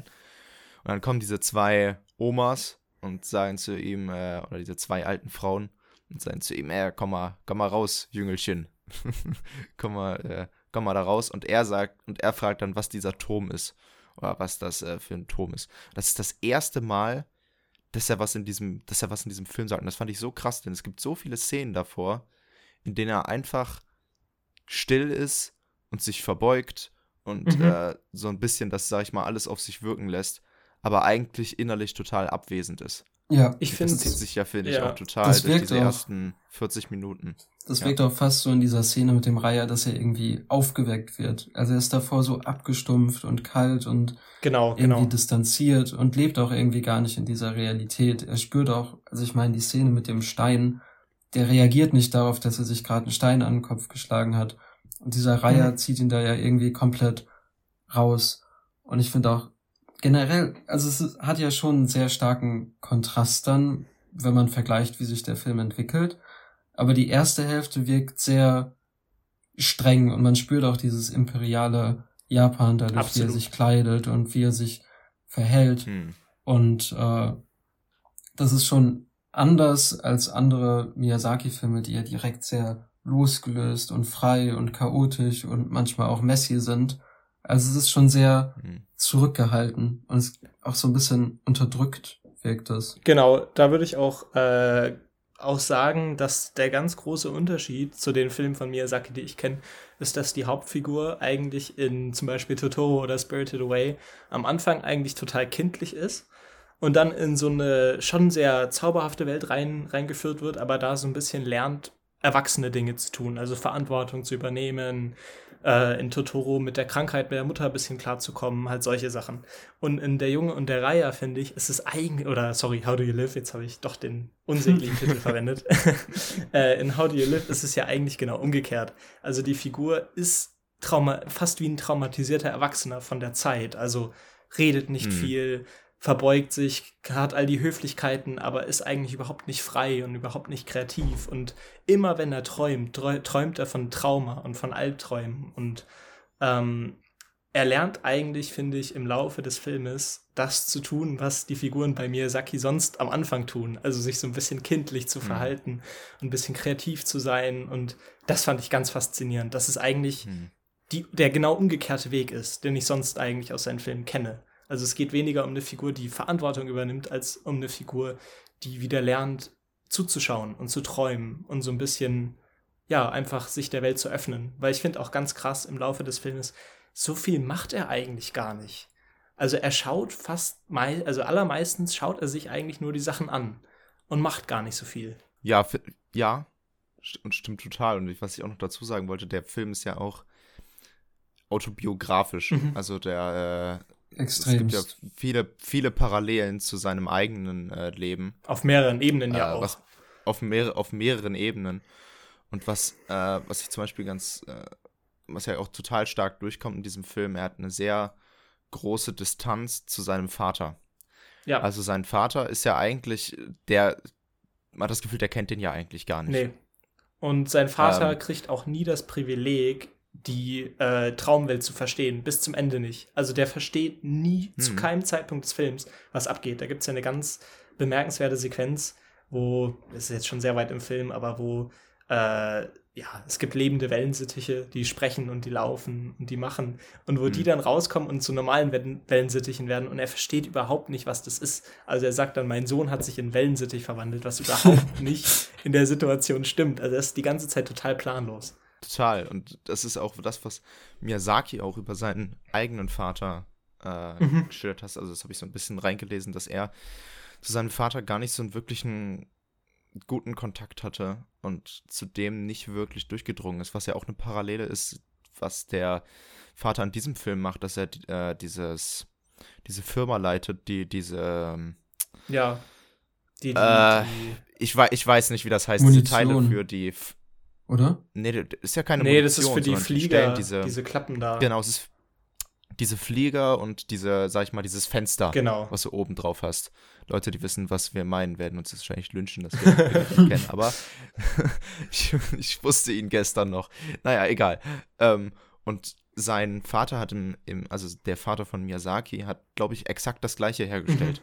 Damals. Also ich Und das weiß, fand ich auch eine, ich weiß auf jeden Fall, dass er involviert war in die Manufaktur von so Klamm Kampfflugzeugteilen. Also da Ja. ist auf jeden Fall eine starke Parallele. Und sein Vater Mhm. versucht ja auch im Film seinem Sohn das zu zeigen und er schaut sich das Ganze ja immer total teilnahmslos an und guckt da halt zu, aber begeistert ist er ja nie. Ja. Und das beruht ja eigentlich auf Gleichzeit, Gleichzeit, mhm. gegen, gegen, Gegenseitigkeit. Ge Gegenseitigkeit. Auf Gegenseitigkeit, genau. Also wenn der Sohn hat irgendwie wenig Interesse für was der Vater macht und der Vater hat wenig Interesse für was der Sohn macht und mhm. äh, als er mit dieser Wunde durch den Stein nach Hause kommt, da sagt der Vater ja auch gleich, wer hat dir das angetan? Und denkt überhaupt nicht danach, dass vielleicht der Sohn äh, Trauma hat und psychische Schwierigkeiten. Also das ist irgendwie für den Vater gar kein mhm. Thema. Und Wobei das, wobei, ich muss jetzt ganz ehrlich sagen, wenn ich jetzt der Vater wäre, ja. er hätte da so gerne mit so einer Wunde heim, würde ich jetzt auch nicht in erster Linie daran denken, dass er sich die selbst zugefügt hat. Das stimmt also schon. das finde ich, muss das man fairerweise schon. sagen. Aber, aber, er ist so festgefahren auf diesen Punkt. Also jedes einzelne Mal sagt er das. Er unterhält sich nie mit seinem Sohn, mhm. sondern er brüllt ihn praktisch an, sagt mir das, sagt mir das und geht eigentlich nie auf ihn als mhm. Person ein. Ja. Er ist auch ja, total genau, auf das ist, aus. das ist halt das Problem. Also ja. auch in dieser ja. Szene mit den Vögeln, die ja dann da rausgeflogen kommen, es sind Vögel. Der zückt direkt sein Schwert. Es gibt diese Szene, wo er, wo er sich ready macht, um da loszuziehen und er zieht sich sein altes Kampfschwert raus und so und zieht sich schick an. Hm. Also spielt er ja auch alles irgendwie sehr mit rein. Hm. Er spielt da irgendwie so, also er, als würde er jetzt auf die große Abenteuerjagd gehen, als würde er wieder zurück in den ja. Dschungel in Vietnam. Ich weiß, das ja. später. Aber. Das stimmt. Ähm, so, so zieht er da irgendwie los und was er dann im Endeffekt dann, dann macht, sag Gar ich nichts. jetzt mal. Er ist ja lächerlich. und er geht einfach überhaupt nicht auf seinen, auf seinen Sohn ein. Ja. Also es gibt in dieser, es gibt in dieser Szene so nicht einmal diese Frage, so wie fühlst du dich? Ne, was, was geht in dir vor? Mhm. Hey, geht's dir schon besser? Oder was ist eigentlich, ne, was ist, was ist allgemein mit dir los und so? Das gibt es einfach nie, dieses Gespräch, sondern er sagt dann so, ah, ich hab den, ich hab den, äh, ich habe den Schuldirektor mit 60 Yen bestochen. Und ja. von mir, der ja. im Kino saß, der so, der, der, so lachte und zu mir sagte, ja, das sind 6 Cent. also heute, ne? Ja. Den fand ich extrem witzig. Aber ähm, das ist irgendwie so ein, so ein, so ein ein bisschen klischeehaft, muss man sagen, so ein bisschen klischeehafter Reicher, mhm. der einfach sagt, ah, das werde ich jetzt mit Geld lösen. Oder wo er am Anfang sagt, oh, morgen fahren wir zur Schule, da werden die, die anderen Jungen werden da Augen machen, wenn da der neue Schüler mit dem Auto vorfährt. Ja, genau, total, total gaga. Und, und sie gucken ihn alle verachtend an. Ja. ja total. Ja, aber ich finde auch, äh, das Spannende ist ja eigentlich das, was du gemeint hast, dass nie die Frage kommt, wie geht's dir, äh, der Katalysator, dass man aus dieser ersten Stunde, die so Trauma, voller Trauma ist und so, so schlicht und so überhaupt nicht äh, ja, voller, voller Imagination, dass man da rauskommt. Der Katalysator dafür ist ja dieses Buch, was die Mutter ihm geschrieben hat. Mhm. Und das ist ja benannt nach diesem Kinderbuch. Und ja. das stellt ja eigentlich nicht direkt die Frage, aber ja schon so ein bisschen in, der, in, in die Richtung von, von wegen, wie geht's dir, wie lebst du? So nach dem Motto. Und das ist ja genau der Moment, wo dann der Plot losgeht, wo beziehungsweise, oder beziehungsweise mhm. diese, diese, äh, ja, zauberhafte Welt, sage ich jetzt einfach mal, sich eröffnet. Mhm. Und wo er auch Initiative ergreift. Genau, also ja, tatsächlich stimmt. und sich den anderen öffnet. Also es gibt dann ähm, kurz davor äh, verschwindet ja seine Tante. Also er sieht ja, wie seine mhm. Tante mhm. im im Wald verschwindet. Und er ist ja währenddessen Reis holen, damit er da seinen Pfeil da zu Ende basteln kann für seinen Bogen und schießt den Bogen dann ja in seinem Zimmer einmal ab, wo er sich davon allein löst. Und dann findet er ja dieses Buch dabei und liest das dann. Und er bemerkt dann, nachdem er, sag ich mal, fertig ist, mit das, das Buch zu lesen oder zumindest einen Teil davon gelesen hat, bemerkt er, dass draußen die, die Omas oder die alten Frauen, das ist irgendwie ein bisschen komisch, dass ich die ganze Zeit Omas sage, wissen wir gar nicht, was Omas sind. Naja, egal. die äh, alten Frauen nach seiner Tante genau. suchen. Die wohlgemerkt ja auch die Frau ist von dem Vater. Ich glaube, das hatten wir noch nicht erwähnt. Die äh, Frau von dem Vater? Das war doch die Frau von der, von der Mutter. Er hat doch gesagt, das ist jetzt ihr wie aus dem Gesicht geschnitten, oder? Die Na, Frau, der Vater heiratet, der Vater heiratet ja dann die Tante, nachdem die Mutter verstirbt. Ja, genau. Das haben wir, glaube ich, noch nicht, noch nicht etabliert. Das haben wir, glaube ich, noch nicht etabliert. Das wollte ich nur Was mal sagen. Auch ja, ja, aber du meinst, ein bisschen aber dazu führen könnte, dass es dem Jungen nicht so gut geht. Ja. Die eigene Mutter stirbt und der Vater heiratet dann die kleine Schwester von der und dann hat ja. er auch noch plötzlich mhm. ein Baby und er wird genau. da irgendwie reingeschmissen und niemand Und die, die sagt ein. ja auch direkt zu ihm, fühl mal. Das ist ja eine der ersten Szenen. Wäre ich jetzt auch nicht so begeistert. Weiß ich nicht. Oder wo, wo, wo sie auch zu ihm sagt, ich werde jetzt deine Mutter, neue Mutter sein, das weißt du schon, oder? ja. Und sie will total, sie will total nett sein und ich finde, ja, ja, sie klar. ist auch deutlich empathischer als er, also um Welten sie, empathischer. Sie, sie, scheit, sie verzweifelt ja auch hm. total daran, dass sie nicht an ihn rankommt. Also man merkt schon, dass sie das total. unbedingt will, aber es gelingt ihr halt nicht. Hm jetzt, um das nochmal kurz zurückzukommen auf die Sache, die ich gerade sagen ja, sorry. wollte. Mit, also, alles, alles gut. Ähm, er äh, hat dann dieses Buch, sage ich jetzt mal, beendet oder ne, zu einem gewissen Teil, äh, zu einem gewissen Teil davon gelesen. Und dann hört er von draußen, wie die alten Frauen nach seiner Tante suchen. Mhm. Und er macht dann direkt dieses Fenster auf und fragt total offen, äh, was ist passiert, wer ist wohin. Und er ergreift dann direkt Initiative und kommt nach draußen und sucht mit nach ihr. Und das ist ja, also er ist ja total verändert, nachdem er dieses, ja, dieses, dieses Buch, Buch ist schon hat. der Knackpunkt des Films, finde mhm. ich auch. Und deswegen finde ich ja. den Titel halt auch so schön, den japanischen. Und den deutschen mhm. so ein bisschen so, boah. und vor allem, halt rausnimmt.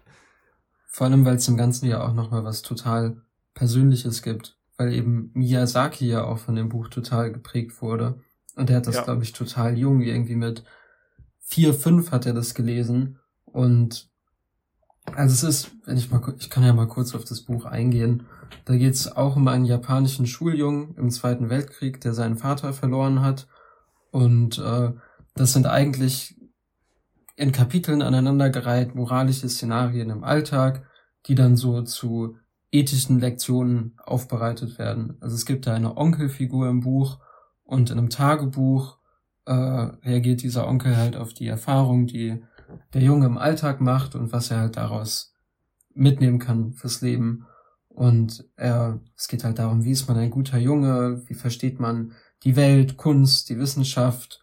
Und es ist ja, also von der Handlung, es hat so ein paar gewisse Ansätze, die ja auch äh, How Do You Live, also der Film hat, aber es ist ja komplett anders. Es ist viel geerdeter, es wird nicht so surreal und äh, auch, was ich halt an dem Buch nicht so mochte, es ist eine sehr direkte und total belehrende Moral und in dem Film ist das Ganze ja viel, viel offener. Äh, ja. Aber ich hatte so ein bisschen das Gefühl, das ist ein Buch, was Miyazaki sehr geprägt hat als Kind und wo ihm viel Wissen weitergegeben wurde. Und genauso will er dann auch in dem Film eben jetzt das Wissen, was er über sein Leben gelernt hat, an neue und weitere Generationen weitergeben. Also da ist auf jeden Fall vom Thema her und auch dazu, dass man in dieser Welt zurechtkommt, die jetzt halt geprägt von Konflikt und Verlust ist, da sind schon Parallelen und irgendwie finde ich dann so diese Geste, dass die Mutter dem Jungen das Buch gibt und das ist so wirklich, die Szene wird ja auch groß aufgespielt. Ich meine auch, das ist die erste Szene nach dem Opening, wo der Main Theme wieder spielt. Also allein musikalisch wird es ja als zentraler Punkt oder als Wendepunkt im Film dargestellt. Und ich finde, es hat schon was sehr Persönliches auch von Seiten Miyazakis und es ist was, das ihm total wichtig ist, dieses Buch.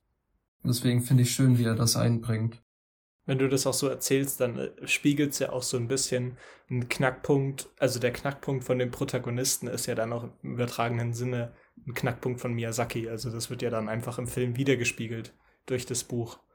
Ist ja einfach plottechnisch genau dasselbe für sein Leben, was er im Film dann verarbeitet, was auch irgendwie eine sehr, sehr coole, coole Parallele ist. Das mit dem Weitergeben ist ja auch, äh, auch ein, ein großes Thema des Films, worauf wir auch noch ja da kommen wir später kommen. noch. Da, Eines, da, da kommt ja noch eine ganze dazu. Figur, die wir noch gar nicht angesprochen haben. ja.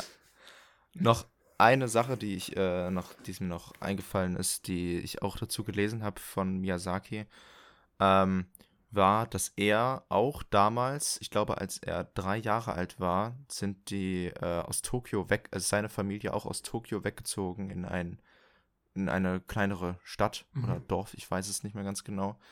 Ähm, und dass die ersten, die ersten Bilder, die er im Kopf hat, wenn er an seine, also die ersten Erinnerungen, die er hat, die er jetzt bildlich noch äh, wieder, also weiterhin, äh, die er jetzt immer noch im Kopf hat, sind die Bilder von, ich glaube, den äh, brennenden Häusern oder allgemein diesem, dem Brennen, was dann ja auch am Anfang in diesem Mhm. im Film dargestellt wird, wo die äh, in der, der, der ersten Auch Szene überragend, also. Wahnsinn. Das ist, Ja. hat fast, finde ich, eine surreale Komponente, wenn, wenn er da durch Mhm. dieses Feuer läuft und die Hintergründe versch Ja. verschwimmen so ein bisschen.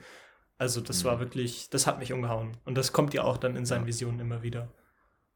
Hm. Und diese ersten, diese, diese ersten Szenen ne, spiegeln dann auch wieder halt das, was er halt auch in, in Wirklichkeit, Mhm. so seine, was so seine ersten Erinnerungen waren. Ja, er hat ja auch Äh, mit ja. vier eine Bombardierung miterlebt, die einen super starken Eindruck bei ihm hinterlassen hat. Ja, genau. Und Und ja, es zieht sich, also ich finde schon, dass sich dieses Trauma von ihm persönlich auch viel durch seine anderen Werke und Filme zieht, aber er hat es nie so direkt Ja, es ist nie so so direkt angegangen wie jetzt in dem Film. Ich meine, die Parallelen zwischen Miyazaki und Mahito, der Hauptfigur, die sind ja schon, also der Vater, der auch Flugzeugteile äh, herstellt, der eine Bombardierung miterlebt, der aufs Land zieht im Krieg, der ja auch, äh, ich glaube, er hatte viel Angst, seine eigene Mutter zu verlieren in dieser Zeit, weil die Mhm. an einer Mhm. Krankheit gelitten hat. Also es ist ja schon sehr parallel und persönlich. ja. Ähm, wollen wir noch ein bisschen über die, die Rolle des Reihers sprechen, der dann ja vorkommt. Ja, stimmt. Der ist ja irgendwie, der ist ja irgendwie so das Einzige, was ihn so ein bisschen rausreißt, würde ich mal sagen, am Anfang. Er Ja. ist ja sehr in sich gekehrt, aber dieser Reiher interessiert ihn dann irgendwie in einem gewissen, gewissen Art und Weise.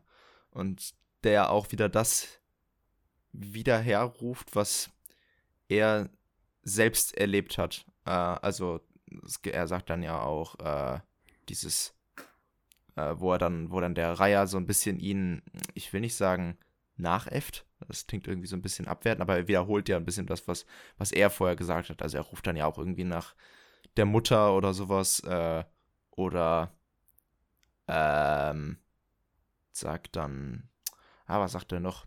Irgendwie komm, komm zu uns oder sowas. Ich, ich, ich weiß es nicht. Das ist dann ja später in dieser Szene am, Ja, am Fluss. Aber irgendwie reißt ihn das raus. Also irgendwie alles, was so in der normalen Welt um ihn herum stattfindet, das, das begegnet, dem begegnet der irgendwie total distanziert. Aber äh, diesen Sachen irgendwie nicht. Es gab auch eine Szene, das ist für mich auch eine der, eine der, eine der kältesten des Films. Und äh, ich glaube auch mit das, mit das äh, kälteste, was ich je in einem Miyazaki-Film gesehen habe. Das ist die Szene, in der er seine Tante am, am Bett besucht. Ähm, mhm. also äh, sein Vater sagt ja irgendwie zu ihr, nee, ne, also eine der alten Damen sagt zu ihm, sein Vater dann auch, glaube äh, ich. dass also sie, sein, sein Vater, gesagt. ja, kann, kann gut sein, genau. Und ähm, auf jeden Fall sagen sie zu ihm, ja, deine Mutter ist, äh, liegt gerade flach, der geht's nicht so gut. Und genau, sein Vater sagt zu ihm, mach ihr nicht so welche Schwierigkeiten oder sowas, womit er ja auch nicht wirklich wieder auf ihn eingeht, sondern eigentlich ihn nur wieder belehren will, sage ich jetzt mal. Ja, Und äh, die, genau, eine der alten Frauen sagt dann, äh, ja, Tante würde dich sehr gerne sehen. Ja. Und er kommt dann in in dieses Zimmer rein und er, er redet gar nicht wirklich mit ihr, sondern er, ich glaube, das Einzige, was er sagt, ist, ja, äh, werdet bitte schnell wieder. Genau. Äh, äh, ähm, ich wünsche gute Besserung oder sowas und verbeugt sich und dreht sich um und geht. Und dann nimmt er auf dem Weg Genau, raus ja. diese Zigarettenschachtel mit. ja. Und da war, da war ich, also das, also das fand ich krass. Das ist schon krass. Das, also es war, also er, er geht da rein und er empfindet eigentlich gar nichts für sie. Und nutzt Und diese dann, ja, Situation eigentlich aus. Genau. und nutzt die Situation aus, um ja, was, äh, diesen Pfeil dann am Ende, Genau, sein Messer genau, genau. lassen. Er klaut, er klaut in dieser Situation, um letztendlich ein kriegerisches Werkzeug herzustellen. Also, was Ja. ihn interessiert und was ihn noch völlig vereinnahmt, ist halt wirklich der Krieg, ne? Das ist so faszinierend, auch wie martialisch er am Anfang ist. Also am Anfang alle Probleme oder alles, was er eigentlich hat, bekämpft er irgendwie mit Gewalt. Baut er sich diesen Bogen, Ja. sein Trauma versucht er mit diesem Stein, weiß nicht, aber wahrscheinlich versucht er sich umzubringen. Jedenfalls haut er sich dann mit dem Stein Mhm. gegen den Kopf. Also es ist alles total gewaltvoll, was er am- in der Er prügelt in den sich ersten 40 auch. Minuten macht. Stimmt, er prügelt Mit sich den auch. Mitschülern. Also eigentlich, er macht entweder fast gar nichts oder er, er ist gewalttätig. Hm. Oder er geht diesen, äh, oder als erstes, wo er diesen, wo er diesem Reiher entgegentritt, auch mit diesem Holzschwert oder Stock, Ja. glaube ich. glaube, das ist nicht mal ein Schwert, aber Ja, mit diesem Holzstock, Stock. wo er dann entgegentritt und dann äh, direkt ohne, also er versucht gar nicht mit dem zu reden oder sowas, er greift den einfach direkt an.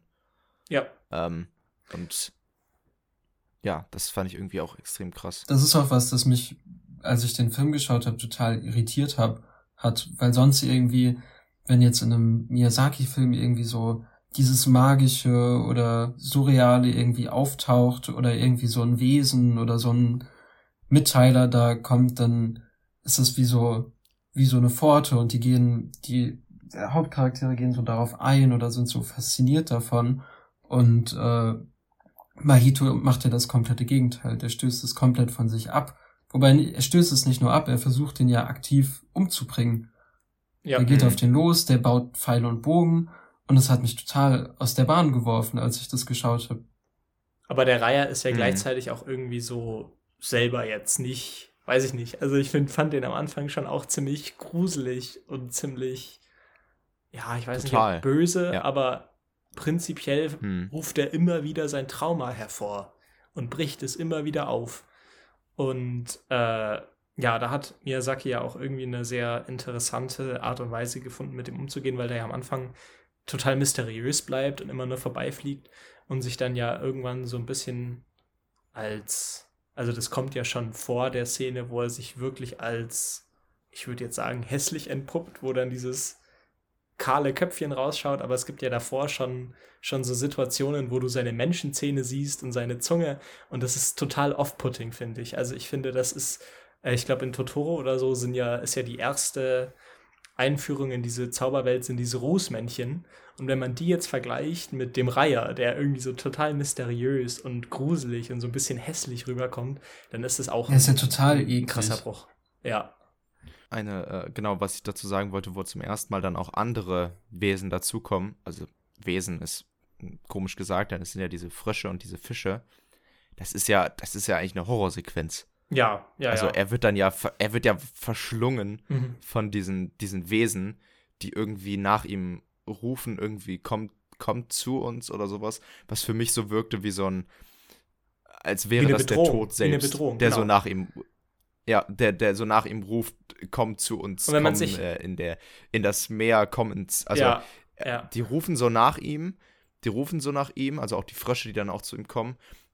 Und als er dann später aufwacht, also es kommt dann ja die äh, Tante, kommt dann ja mit den, mit den alten Frauen und schießt dann diesen Pfeil ab. Und er wacht dann auf und äh, diese, er fällt danach erstmal durch so Wasser. Also Genau, er, ja. er, er schwebt dann durch so Wasser durch und als er dann im, im Bett aufwacht, verschwindet dieses Wasser um ihn herum. Und das hat für mich dann ganz klar signalisiert, dass äh, er sich da dann auch umbringen wollte in dieser Szene. Also er hat da auch, äh, er hat in dieser Szene sich dann auch, wie die, ist dann zu den Fischen gegangen, ne, wie, wie sie das halt gesagt haben, um sich dann zu ertränken. Das habe ich noch gar nicht so gelesen. Ich auch nicht. Aber das ist, das ist mir irgendwie, vielleicht ist es auch nicht so gemeint, aber so für, hat es für mich am ehesten gewirkt, weil diese Also würde ganzen passen Wesen thematisch. irgendwie, hm, weil diese ganzen Wesen ihn irgendwie, sag ich mal, vereinnahmen Mhm. und die dann auch äh, das wiederholen, was, äh, was er dann davor schon denkt. Oder es gibt ja diese, dieser, ich weiß nicht, ob dieses äh, kommt zu uns, ob das vorher schon mal gesagt wurde, aber äh, ja, er wird irgendwie von dieser ganzen Situation vereinnahmt. Ja, und Ist dann definitiv. da unter Wasser und wirkt total leblos und wacht dann erst so wieder auf und dieses Wasser verschwindet allmählich Ja. um ihn herum. Also Äh, Ja, ist schon eine sehr starke Assoziation, die man damit hat. Hm. Mit so Ertränken und Mhm. in dem Wasser, wie er da rumschwimmt und irgendwie alles um ihn ist stumm. Und ja, auch wenn man unter Wasser ist, dann hört man Ja, ja, ja, das mehr stimmt. die Umwelt und alles ist so abgedumpft. aber auch hier die Frösche, die man ja verbindet mit so Plagen, die Moses zum Beispiel auf die Erde schickt, das sind ja wirklich, also Mhm. total negative Assoziationen nur, die ihn ja auch komplett eindecken und komplett irgendwie aus dieser Welt irgendwie rausziehen. Hm. Und wenn Also man, irgendwie hat er, er, er hat einerseits, sorry, Ja, alles gut. Er, ähm, er hat einerseits äh, diese, diese normale Welt, in der ihn, in der ihn niemand so wirklich versteht, sage ich Mhm. jetzt mal. Und ähm, er ist total distanziert zu den Leuten und die andere, die andere Welt ist eigentlich nicht viel besser, zumindest Nee. anfangs.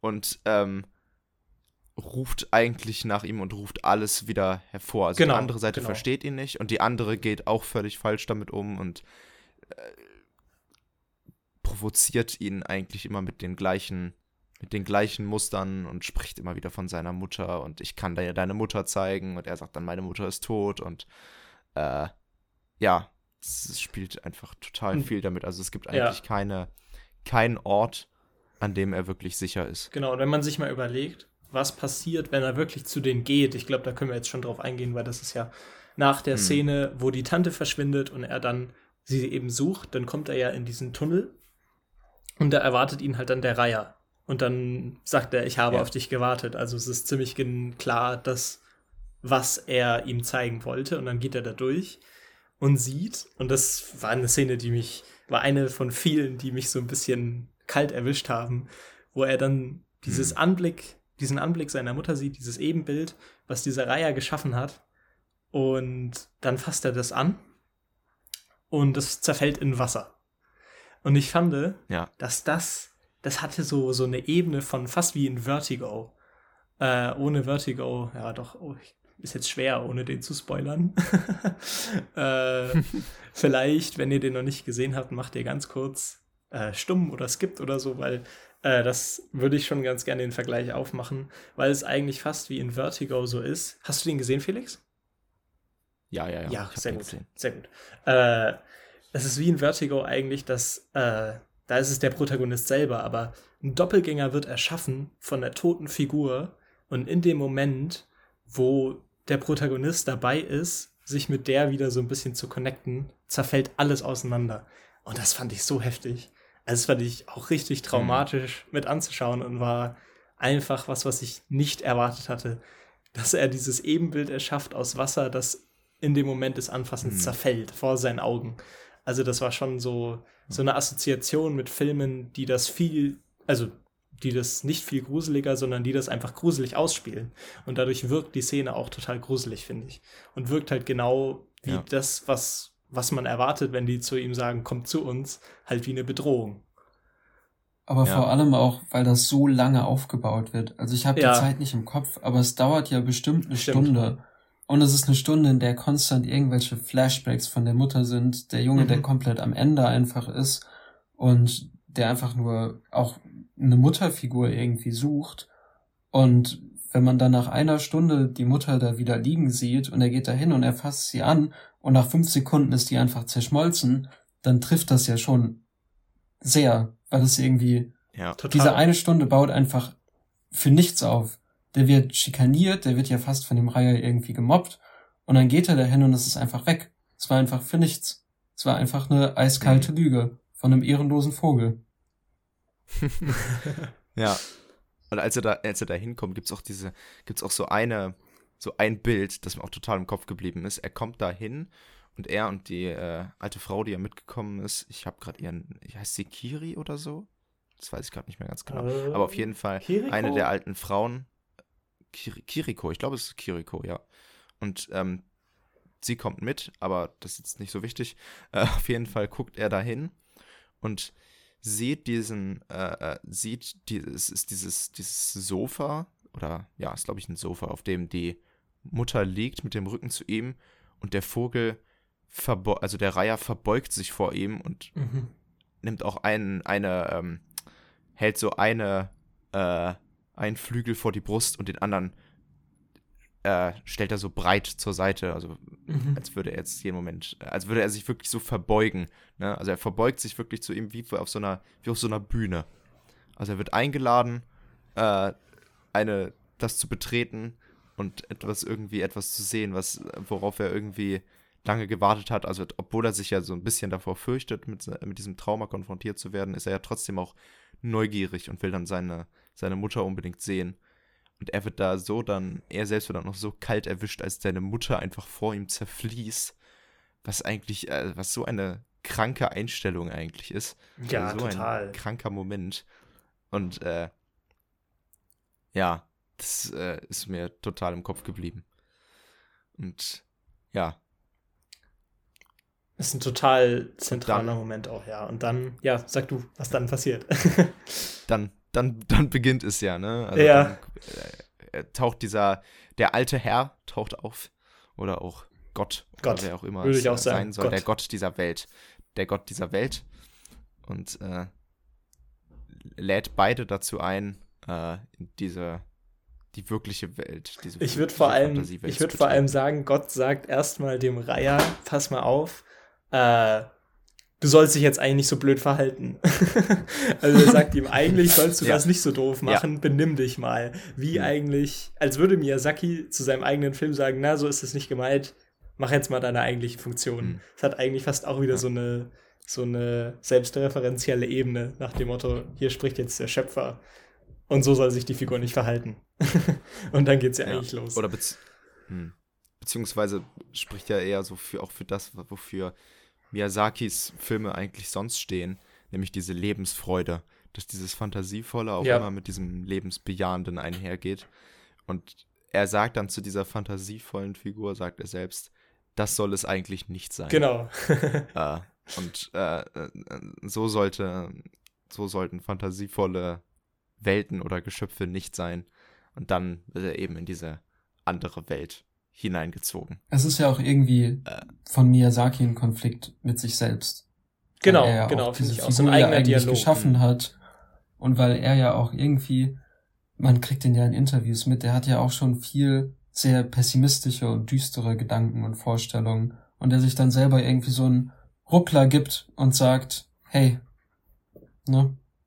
Und dann Mhm. ist ja an diesem Punkt auch ein totaler Switch in dem Film. Sowohl Ja. was Pacing angeht, als auch was, was diese gesamte Welt angeht und das, was man eigentlich von einem Ghibli-Film erwartet und wofür die meisten ins Kino gegangen sind, was denen ja für eine Stunde wirklich verwehrt wird. Hm. Ich finde auch, Ja. du hast es am Anfang sehr, sehr schön beschrieben, dass Miyazaki wahrscheinlich genauso viel Liebe für die Menschheit hat wie Verachtung. Und die erste Hälfte ist so ein bisschen die Verachtung und dann kommt so ein bisschen die Liebe. Also es ist tatsächlich so dieses, diese Waage da Mhm. zu sehen, dass halt die erste Hälfte tatsächlich so die eine Seite von ihm ist und die andere die andere. Und der Moment, wo Mhm. Gott praktisch auftritt, ist so sein innerer Dialog ausformuliert. Was ich schon auch einen sehr coolen Ja. Gedanken fand. Der Reiher verändert ja auch praktisch seine ganze Persönlichkeit. Also das wird ja zu einer ganz anderen Figur, Genau. nachdem die dann Ich in diese finde, andere Welt reinkommen. ohne zu viel jetzt in die in den in den weiteren Film hineinblicken zu wollen. Ich finde, es gibt so ab und zu Momente, wo man das Gefühl hat, er sträubt sich mit seiner neuen Rolle, wo er so sagt, also wo du Mhm, merkst, er will jetzt ja, irgendwie gerne doch ihn ein bisschen übers Ohr hauen, aber es wird ihm nicht erlaubt. Also es wird am Ende eigentlich nicht zugelassen. Es ist so ein bisschen, als Ja. würde dieser innere Dialog sich ab und zu noch, noch, als würde der ab und zu noch aufblitzen, aber äh, an sich absolut erfüllt er dann eine andere Funktion, ja. Ja, eine der Szenen, in der das ganz stark rauskommt, ist, als ähm, äh, Mahito, Mhm. wie ist richtig ausgesprochen, Ja. seinen Schnabel fixt. Genau, da habe ich jetzt auch dran gedacht. Er, er, er stopft diesen, diesen Schnabel mit diesem Stock, den er gefunden hat, und stützt das zurecht. Und dann sagt der Vogel so, ah, jetzt kannst du alleine weiter suchen. Jetzt hau jetzt durch. ab. Und dann, und dann sagt er so, ah, meine Zunge kann sich nicht richtig bewegen. Und dann gibt's so Cut. Und, der, und Maito sitzt wieder da und schlitzt da so weiter. Ja. Und der Vogel sitzt so wieder neben ihm. Und, Und dirigiert, Cut und ist ja dirigiert praktisch und sagt, mach da noch ein bisschen, mach da noch ein bisschen weniger. ja, genau. Aber er wirkt trotzdem auch so ein bisschen unterwürfig danach. Ja, ja. Davor, immer wenn er diesen Schnabel geschlossen hat, äh, immer wenn er diesen Schnabel geschlossen hat, wirkt er so ein bisschen arrogant. Äh, und äh, wie gesagt, als würde er so über ihm stehen. Ja. Und sobald dieser Schnabel aufgeht und dieses Gesicht dahinter zu sehen ist, ist einfach so ein, so ein kleiner, knubbeliger Mann, der, der äh, so ein bisschen hilflos wirkt. Ja. Das fand ich sehr lustig, wie, da, wie er da so erst so arrogant Und auch, grazil dasteht und dann gibt es diesen Cut und dann ist es wieder dieser Riesenkopf zu sehen. vor allem auch diese, so gebeugt drüber. diese, diese riesige, dieser riesige Kontrast zwischen dem majestätischen Reiher und dann diesem knubbeligen Mann, das ist halt schon auch. Ich glaube, größer kann der nicht sein. Ja. Ja, total. Und äh, ja, wollen wir über den, den äh, Anfang reden, als er in diese Welt reingezogen Mhm, wird? Gerne. Das ist, ähm, da habe ich mir teilweise noch nicht so ganz einen Reim drauf gemacht, um ehrlich zu sein.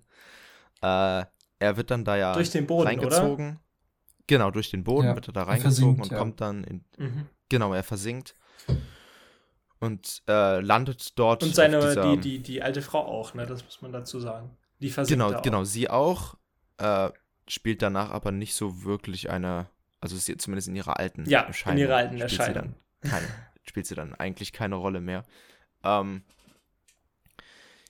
und äh, er landet dann an dieser, diesem Strand und äh, geht dann auf dieses Tor zu. Und ich habe mir nicht gemerkt, was auf dem Tor draufsteht, aber ich glaube, äh, die, die mich erforschen, Sind die Toten oder so? Sind des Todes. sind- sind- sind des Todes. sind des. Todes. Genau. Und das hat, äh, das hat für mich auch so ein bisschen daran erinnert, dass er so ein Suizidgefährdeter ist. Ja. Und er geht dahin auf dieses Tor des Todes zu und äh, betritt das dann mit diesen Vögeln, die ja alle auch total bösartig sind. Also mit diesen Pelikanen, die dieser. Wobei sich ja später auch herausfällt, dass sie gar nicht so bösartig sind, aber dazu kommen wir auch noch. ja. Ähm, Ist Ja. ist ja auch so ein bisschen die, die Parallele wieder zu Miyazaki. Ich meine, jetzt hier der Protagonist ist zwar suizidgefährdet, aber es geht eigentlich immer darum, am Anfang, dass er so ein bisschen am Ende seines Lebens steht. Also es fühlt sich die ganze Zeit so an, Mhm. als hat er nichts mehr vor. Und wenn man sich halt so ein Ja. bisschen überlegt, wie Miyazaki äh, nach seinem letzten Film und vor allem gegenüber seinem Sohn sich geäußert hat. Und ich glaube, es gibt ja auch dieses legendäre Video, wo er dieses äh, AI-animierte Ding sich anschaut. hm, Da ist irgendwie so total viel von ihm auch drinnen, habe ich den Eindruck. Der halt sagt, ich Hm. weiß eigentlich gar nicht mehr, was ich erreichen soll und der so ein bisschen leer ist und antriebslos. Und äh, Hm. ja, dass sich das halt dann in dieser Szene nochmal so ein letztes Mal manifestiert, um dann halt diesen Switch zu machen zu der anderen Seite Miyazakis, die dann halt jetzt doch noch den, Hm. Ja. den, den Film hier macht. Ich meine, es startet das ja totale- basically bei einem Grab. Also diese Insel ist ja irgendwie ein Grab. Und generell Mhm.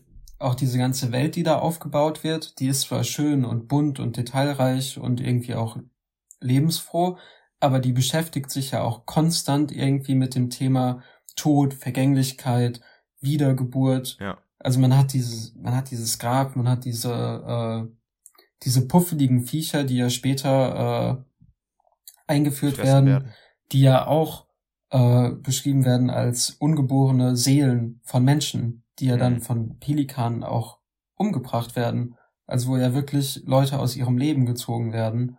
Und da hast du schon diesen Kontrast, der sich auch weiterhin durch diese zweite Welt durchzieht, was das Thema Tod Mhm. angeht. Ja. Für mich hat dieses, nochmal ganz, ganz kurz darauf zurückzukommen, äh, diese Himmelspforte, also die, genau, das wollte ich sagen, dieses Tor wirkt auf mich wie so eine Himmelspforte, wie so, dass du so vor dem äh, blauem Himmel und du gehst durch so ein Tor ruhig und betrittst das, das Himmelreich, sag ich jetzt mal. Äh, und das passt eigentlich ganz gut dazu, was du eben gesagt hast mit dem, mit dem Ende seines Lebens. Äh, und auch was Julius gerade schon gesagt hat, mit dem, mit dem Switch, dass es trotzdem auch in dieser Welt nicht so eindeutig ist. Also es gibt ja schon, also überhaupt nicht eigentlich, es gibt ja schon sehr, sehr, sehr starke Kontraste in dieser Welt zwischen diesem Schönen und dem Grausamen, sage ich jetzt mal. Also diese Fantasiewelt ist ja zu keinem Zeitpunkt perfekt. Ja, überhaupt nicht. Also, Da kommt auch noch eine Szene, aber die machen wir später, äh, wo ich das auch nochmal ganz krass finde. hm. Ja, und dann lernt er ja diese, die Frau kennen, sage ich jetzt mal, die, die äh, junge Version der alten Kiriko, die junge Version der alten Dame, mit der er im Boden versunken ist. Äh, das fand ich eigentlich auch äh, äh, sehr schön, dass er da dann auch mal, ich finde, das wirkte auch das erste Mal, dass er sich so, sich so auf so, eine wirkliche Reise begibt mit einer anderen Figur und er später fangen sie ja diesen Fisch und zerschneiden Genau. ihn dann. Und es, es wirkt erstmals wieder so, als würde er irgendwas wirklich machen und nicht nur herumgehen und sich die Sachen angucken. Es gibt auch so einen richtigen Abenteuersinn mit, die segeln da Ja. los in den Horizont und der hat direkt einen Gefährten an der Seite. Und da Aber ist so viel finde so, ich. jetzt sind wir in einem Ghibli-Film, so. Jetzt geht's Aber ins so viel macht Abenteuer, er jetzt geht's trotzdem nicht. Ich finde trotzdem, er schaut halt immer noch sehr, sehr viel zu. Und äh, wenn er diesen Fisch seziert, dann scheitert er ja eigentlich auch. Also es, Ja. es gelingt ihm ja nicht wirklich. Ja. Und, und bevor sie, äh, bevor sie an, ähm, also sie gehen ja in diese Bucht rein, oder äh, auf jeden Mhm. Fall dort, wo sie dann anlegen. Und er schaut sich noch alles an und sie zieht schon diesen Fisch raus und sagt, dann kannst du Genau. mir mal helfen. dann, dann hilft er ihr erst. Äh, ja. Genau, und ich mache jetzt kleinen, mache jetzt einen kleinen Sprung, weil ich wollte unbedingt auf eine Sache zu sprechen kommen, nämlich die Pelikane, die am Anfang sehr, schon am Anfang so sehr antagonistisch gezeichnet werden. ja, Also sie greifen ihn ja an, ne, und fressen ihn dann oder Genau. wollen ihn fressen. Das ihnen gelingt ihnen nicht wegen dieser Feder. Ähm, und später, als dann diese kleinen, süßen, weißen Bälle, Varavaras heißen die, glaube ich. Wara Wara, genau. Die Wara Waras, als die äh, ähm, sich sozusagen aufpusten äh, durch äh, das Essen, was sie bekommen haben und dann in die Luft fliegen oder äh, hochschweben. Äh, ist ja auch eine klare Parallele, finde ich, zu den Waldgeistern in Prinzessin Mononoke. Ja, und, und die Ähm, machen das ja auch, um man ja Menschen auch zu werden. Ne? Also es ist genau die andere Richtung. Er versinkt Mhm. und kommt in diese Welt und die fliegen hoch, um, um Menschen zu werden. Auch eine Ja. wirklich, wirklich schöne Szene. Ja. Also das ist einfach Super schön, ja. Ghibli-Magie, diese Szene. Und aber die Ja. Ghibli-Magie wird ja ganz, ganz krass dann gebrochen. Also du hast dann ja, ja, Ja. das, was Felix jetzt sagen wollte. Genau. Jetzt kommen die Pelikane und, und äh, fressen diese ganzen Wara Waras auf.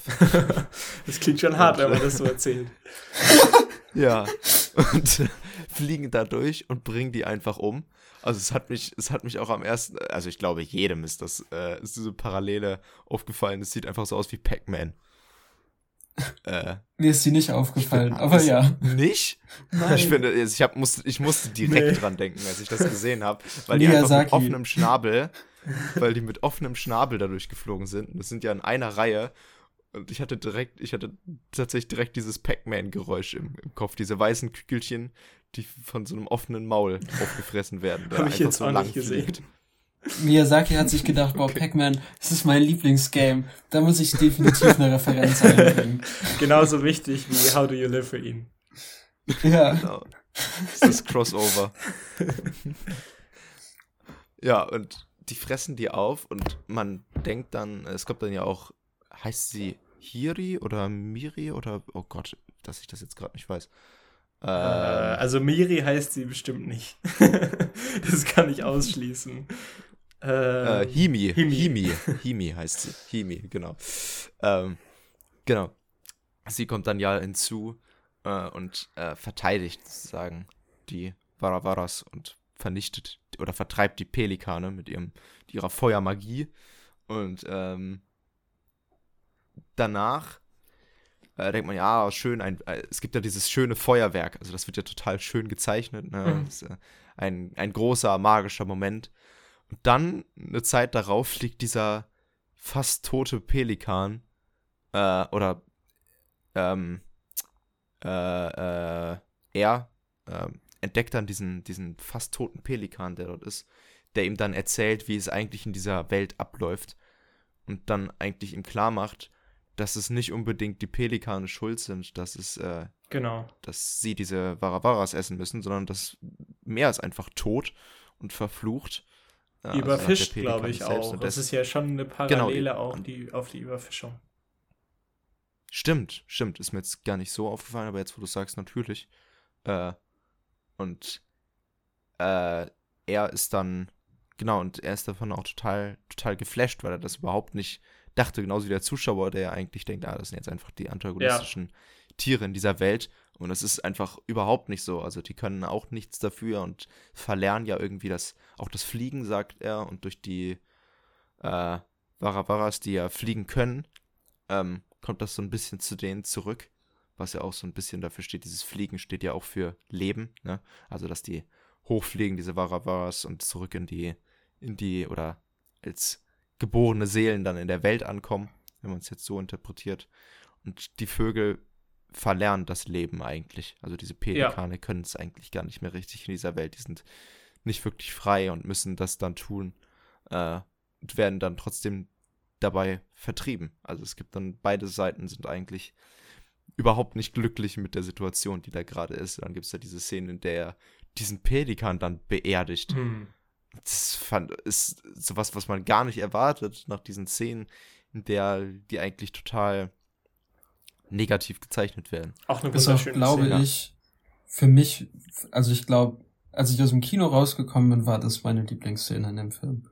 Verständlich. Also die hat mich wirklich mhm. unglaublich gerührt und auch irgendwie von hinten irgendwie eiskalt erwischt. Weil es dieser, allein auch wie du das Feuerwerk so schön beschrieben hast, das wandelt sich ja dann in der nächsten Szene auch direkt wieder zu was Grausam. Das ist so dieser, genau, genau. diese Diskrepanz ja. halt zwischen gleichzeitig irgendwie dieser Schönheit in der Welt, aber auch diesem Leid. Und eigentlich will Mihito ja all diesem Leid entkommen und er flüchtet in eine Welt, in der halt ja. das genauso ist. Ja, ich, mhm. genau die genau Szene habe ich übrigens vorhin gemeint, als ich das meinte, dass wir da später drauf sprechen werden. Das war genau die Szene mit dem Feuerwerk, wo sie ja eigentlich versucht, äh, die Varavaras zu retten und es ja auch gewissermaßen macht, aber gleichzeitig die einige davon ja auch verbrennt. Und Mahito mhm. versteht es ja am Anfang gar nicht. Also Mahito denkt am Anfang, dass sie die einfach nur verbrennen will. So habe ich das zumindest gelesen. Also ich glaube, er geht mhm. ja da auch so verbal auf sie los und sagt, hör auf, hör auf, und ja. das gar nicht, gar nicht rafft, weil halt einfach die, die Grenzen zwischen Gut und Böse in diesem Film halt nicht klar gesetzt sind und so halt auch in dieser Welt nicht. Hm. Das erinnert ja auch dieses Feuerwerk, beziehungsweise zu was sich das dann wandelt. Er hat dann ja auch total an so Bombenangriffe. Ne? Ja. Also wo dann diese Feuer runterfliegen. Also jetzt, wo ich gerade noch drüber nachdenke, erinnert mich das total an die letzten Glühwürmchen. Erinnert, äh, also. denen es am Anfang solcher ich, Sequenzen ich finde gibt. Auch, das ist sehr ähnlich. Ich finde auch, da ist eine direkte Assoziation zum Anfang. Also war bei mir tatsächlich sofort da, dass ich das direkt mit dem Anfang verknüpft habe durch das, das Feuer, was ja echt ganz ähnlich gezeichnet ist. In denselben Farben hm. und auch so ein bisschen flimmernd. Also das war für mich schon auch eine direkte Parallele, die halt auch bei ihm dann sofort wieder aufbricht, ne? Was ich auch, also was mir auch aufgefallen ist, ich meine, allein bei dem Konzept, dass halt diese Varavaras da in den Himmel aufsteigen, um ja eigentlich wiedergeboren zu werden, und dass dann diese Pelikane kommen und die halt umbringen und denen halt das Leben nehmen. Das, ich weiß nicht, ob es ein bisschen arger Schluss ist, aber ich finde auch, dass das sich gut zurückziehen lässt auf Miyazaki, der ja gleichzeitig diese übelste Liebe für die Menschheit hat, aber auch irgendwie eine Verachtung, der auch irgendwie nicht mag, was die Menschen da oben anstellen und der sich, glaube ich, auch manchmal echt denkt, die Welt und die Natur, die wären besser aufgehoben ohne die Menschheit, der irgendwie in dieser Szene auch wirklich da eiskalt auch Menschen rauszieht, so. Und ich glaube, das ist auch so ein bisschen wieder dieses, dieses Hin- und Hergerissene von ihm. Ich habe das noch nicht ganz so gelesen, um ehrlich zu sein, weil für mich die einfach sehr unschuldig waren. Also ich finde, die kommen einfach total unschuldig rüber. Und dadurch habe ich da jetzt nicht irgendwie gelesen, dass er da äh, ja so ein bisschen denkt, ohne die Menschen wäre es besser. ja, ich weiß nicht. Ich finde halt irgendwie, es spielt halt so ein bisschen auch in seine anderen Filme rein. Mhm. So. Also okay. ich meine, in sowas wie Mononoke, wo die Menschen ja auch die Natur zerstören und so. Und wenn er dann hier eine Welt aufbaut, in der halt Menschen eigentlich wiedergeboren werden können und auf die Welt kommen. Und er baut dann eine Szene ein, in der eben diese fliegenden, für ihn ja auch irgendwie auch schönen Pelikane kommen und dann halt ja, ja, diese Varavaras aus dem Leben reißen. So ein bisschen, finde ich, hat mich das, ja, das hat so ein bisschen diesen bitteren Geschmack, bitteren Beigeschmack ich, bei mir hervorgehoben. Ja, ich sehe es schon. Vor allem, weil du halt diese, du hast praktisch die Pelikane, die halt äh, die sozusagen vor der Menschheit die Menschen essen und dann hast du halt die, die Menschen, die ja so ein bisschen durch ihre Überfischung dann später halt die Pelikane sozusagen ausrotten, würde ich jetzt einfach mal so, so formulieren. Also das stimmt schon, dass da so eine, so eine gewisse Spannung herrscht. Dass sie ja eigentlich nur das bekämpfen, was sie später dann bekämpft. Hm. Auch eine Szene, die äh, er verlässt dann ja später diesen, äh, diese, diesen Ort, an dem er mit dieser Frau ähm, kurz gewohnt hat, wo er sich kurz aufgehalten hat, um dann nach seiner Tante zu suchen. Und trifft dann ja auch auf diese Sittiche. Und da ist es ja auch wieder mit diesen, mit diesen stark horrorlastigen Sequenzen, die man eigentlich so von Miyazaki weniger, mhm. weniger kennt. Da ist es ja wieder ganz stark. Also, wo er da in diesen, in dieses, zu dieser Tür reinkommt ähm, und diese Sittiche da auf einmal stehen, die eigentlich erstmal, ich finde, die wirken relativ unschuldig.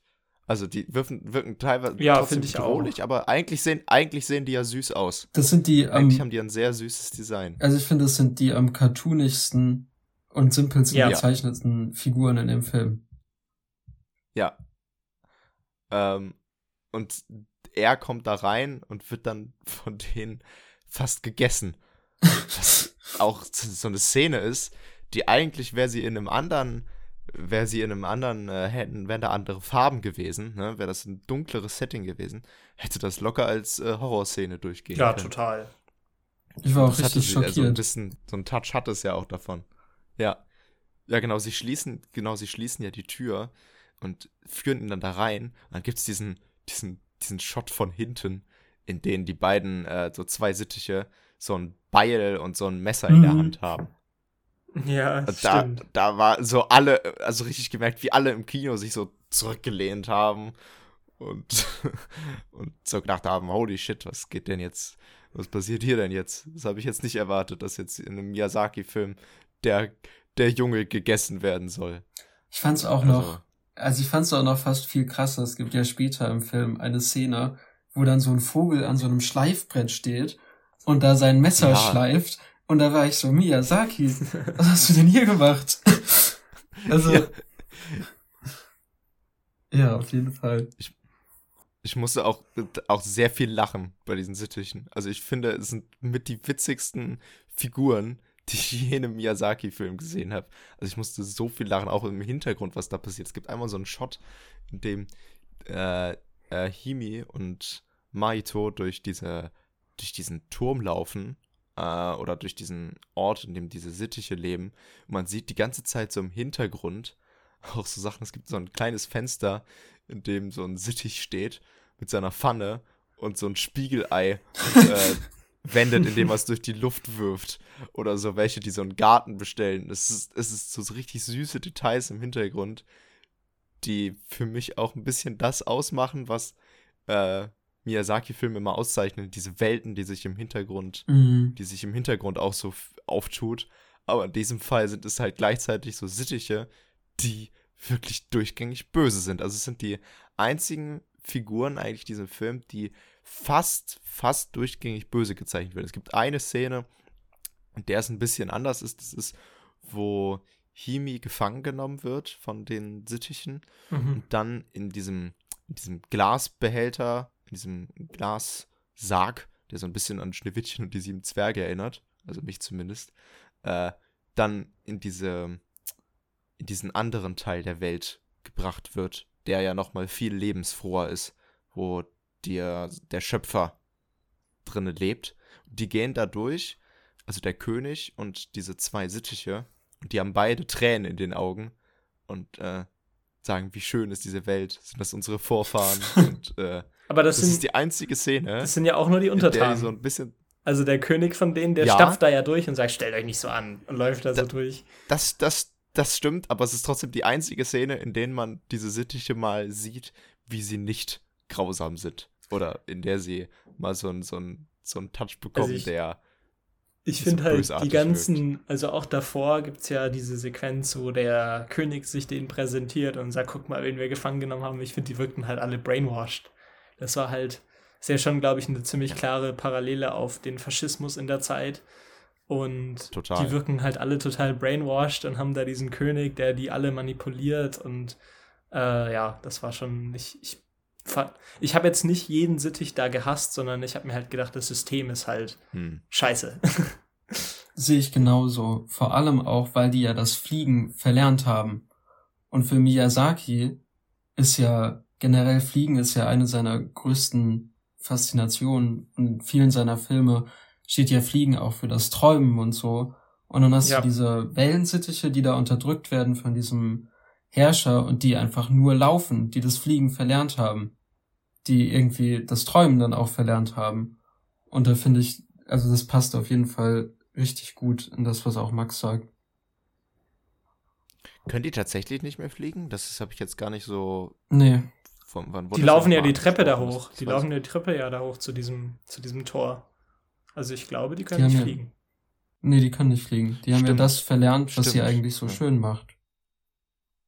Stimmt, ja. Ja, stimmt, hast, hast recht, darüber habe ich noch gar nicht nachgedacht. Also sie gleiten ja durch die Lüfte, also gleiten können sie.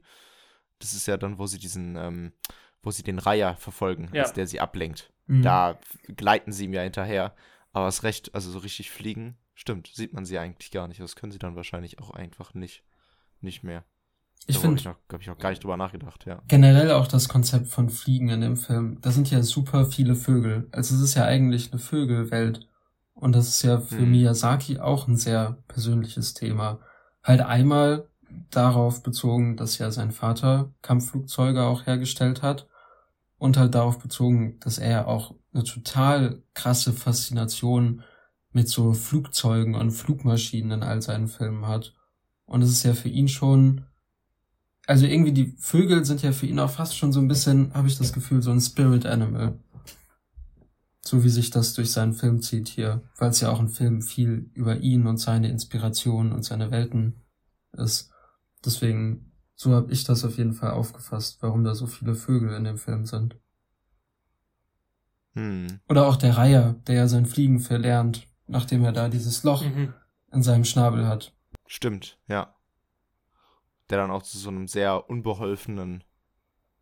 Er ist ja dann eigentlich fast ein Mensch, sag ich jetzt mal. Aber er ist dann ja auch sehr unbeholfen irgendwie in seiner Art. Also er watschelt da so ein bisschen rum. Mhm. Aber so richtig was machen kann er ja eigentlich nicht. Das ist, ja. Das stimmt. Und ich finde auch diese, die Welt sieht auch, obwohl es sehr schöne Geräusche im Hintergrund gibt, wirkt die oft sehr trostlos. Also ich weiß noch, wo die da am Anfang ähm, von diesem, äh, wo er mit der Kiriko, ich habe jetzt den Namen schon wieder nicht ganz äh, dem Schirm, ist es Kiriko? Ja, Ja. Kiriko, äh, wo er mit der lossegelt und die dann diesen Fisch auch angeln und die dann zu dieser Bucht fahren. Da wirkt das ja, als würden da überall so Wracks von, Mhm. von, also da ragt ja überall was aus diesem Meer heraus. Das sind ja auch so Geisterschiffe. Und dieser, Ja, im Hintergrund. Genau. Was ja schon so ein bisschen unbehaglich Genau. ist. Ja, und das ist alles so, was so ansonsten in Miyazaki-Filmen im Hintergrund so richtig hin und her fliegt und schwimmt und umherläuft. Das ist ja alles irgendwie so ein bisschen eingeschränkter und wirkt oft einfach bewusst trostloser, als es sonst so in seinen Filmen ist. Ich finde auch, dass es, Diese Geist, ja. ja, ich finde auch, dass es oft irgendwie sehr leer wirkt in dem Film. Du hast so andere Mhm. Filme von Miyazaki, jetzt am ehesten äh, Spirited Away, also Shihiro, wo ja wirklich der gesamte Hintergrund mit so vielen verschiedenen bunten Figuren irgendwie sich tummelt. Und äh, in der Welt ist ja eigentlich gar nicht so viel los. Hm. Ja. Auch diese, diese, ähm, diese, ich weiß nicht, sind es diese schwarze Geister? Oder ich weiß nicht, was sie genau darstellen sollen, die da so rudern. Mit und denen gar die nicht handeln, ne? wirklich, äh, Das sind, glaube ich, genau, genau, das die sind, glaube ich, Tote, wenn ich das richtig verstanden habe, oder? Das sind so, so Geister. das habe ich, Weil die können ja auch nicht ich fischen, auch gedacht. Hm. was ja auch irgendwie sehr, Ah. sehr, sehr auffällig ist, wenn man bedenkt, dass danach direkt die Überfischung angesprochen wird. So ein bisschen vielleicht als Strafe dafür, ne? Stimmt, das kann sein, ja. Und die Welt sind ja auch irgendwie sehr, also so leblos, wie sie aussehen. Ne? Also dieses Schwarze, die haben ja gar keine wirklichen Konturen oder so, also keine, also zumindest keine richtigen Gesichtszüge und äh, die gucken einfach nur drein und warten dann auf ihr Essen oder sowas und verbeugen sich, glaube ich, aber viel mehr machen die ja eigentlich nicht. Es ist irgendwie auch so ein sehr bedrückendes Leben, finde ich, wenn man so jetzt so drüber nachdenkt. So wirklich viel machen die ja nicht. Allgemein sind total viele in dieser Welt von anderen abhängig. Also diese Varavaras und die, ähm, diese äh, schwarzen Geister, die sind ja eigentlich gar nicht lebensfähig in dieser Welt alleine. Äh, und ja, irgendwie ist dieses, dieses Fantasievolle, was sonst so für sich steht, äh, das existiert hier eigentlich nicht Immer so. in Abhängigkeit, ja. Wellensittiche, ja. Nur diese Wellensittiche so ein, so ein bisschen, die so ihren eigenen Mm, Turm da haben, mm. aber ja. Aber auch schon der Mensch, der irgendwie so ein bisschen da in diese Welt reinkommt und dieses Ökosystem so ein bisschen durcheinander bringt. Der mischt sich ja schon sehr stark ein. Total. Also wenn man sich jetzt die Fischerin da anschaut, die ja sich auch klar auf die Seite der Varavaras stellt und die gar nicht Ja. in Betracht zieht, wie wichtig jetzt eigentlich auch für die Pelikane der Fisch oder jetzt eben die Varavaras sind. Hm.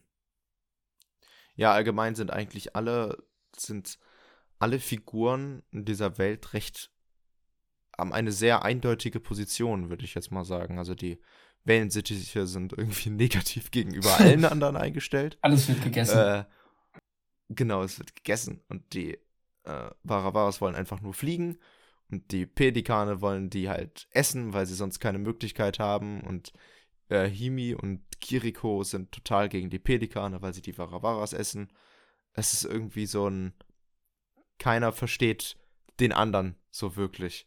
Es erinnert mich auch so, mich auch so sehr stark an Prinzessin Mononoke erinnert, in denen das ja Mhm. auch eines der Hauptthemen ist, dass die gegenseitigen äh, Parteien eigentlich gar nichts voneinander wissen. Ich würd- also auch, dass Ja, die Menschen, die in dem Film diese Umweltzerstörung haben, also um kurz um Prinzessin Mononoke, äh, da das mal auszuführen, da ähm, ist ja auch diese, die äh, Herrscherin, sage ich jetzt mal, ist ja auch nicht grausam.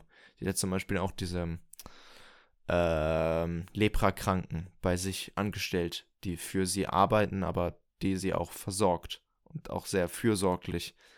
Dass da auch sowas aufgemacht wird, was man auch da in dem Moment nicht erwartet, weil man denkt, ah ja, Natur gut, Menschen böse. Aber so eindeutig ist es halt irgendwie nicht. Und hier finde ich es. Aber die Parteien kennen sich halt einfach gegenseitig nicht. Und hier ist es, finde ich finde vor allem, vor allem ist es ja so, dass alle Figuren die ganze Zeit handeln. Also die machen ja die ganze Zeit was hier. Die, die Pelikane versuchen die Varavaras zu fangen, die Varavaras versuchen hochzufliegen. Äh, hier Kiriko versucht zu fischen. Und der Einzige, der halt sich alles mal anschaut, alle Seiten, ist halt Mahito. Und ich finde, deswegen funktioniert das halt auch so gut, weil er sich halt die ganzen Perspektiven anschaut und das Bild dadurch halt nicht einseitig wird. Und bei den anderen hat man halt das Gefühl, die schauen sich das nicht wirklich an, sondern die machen halt.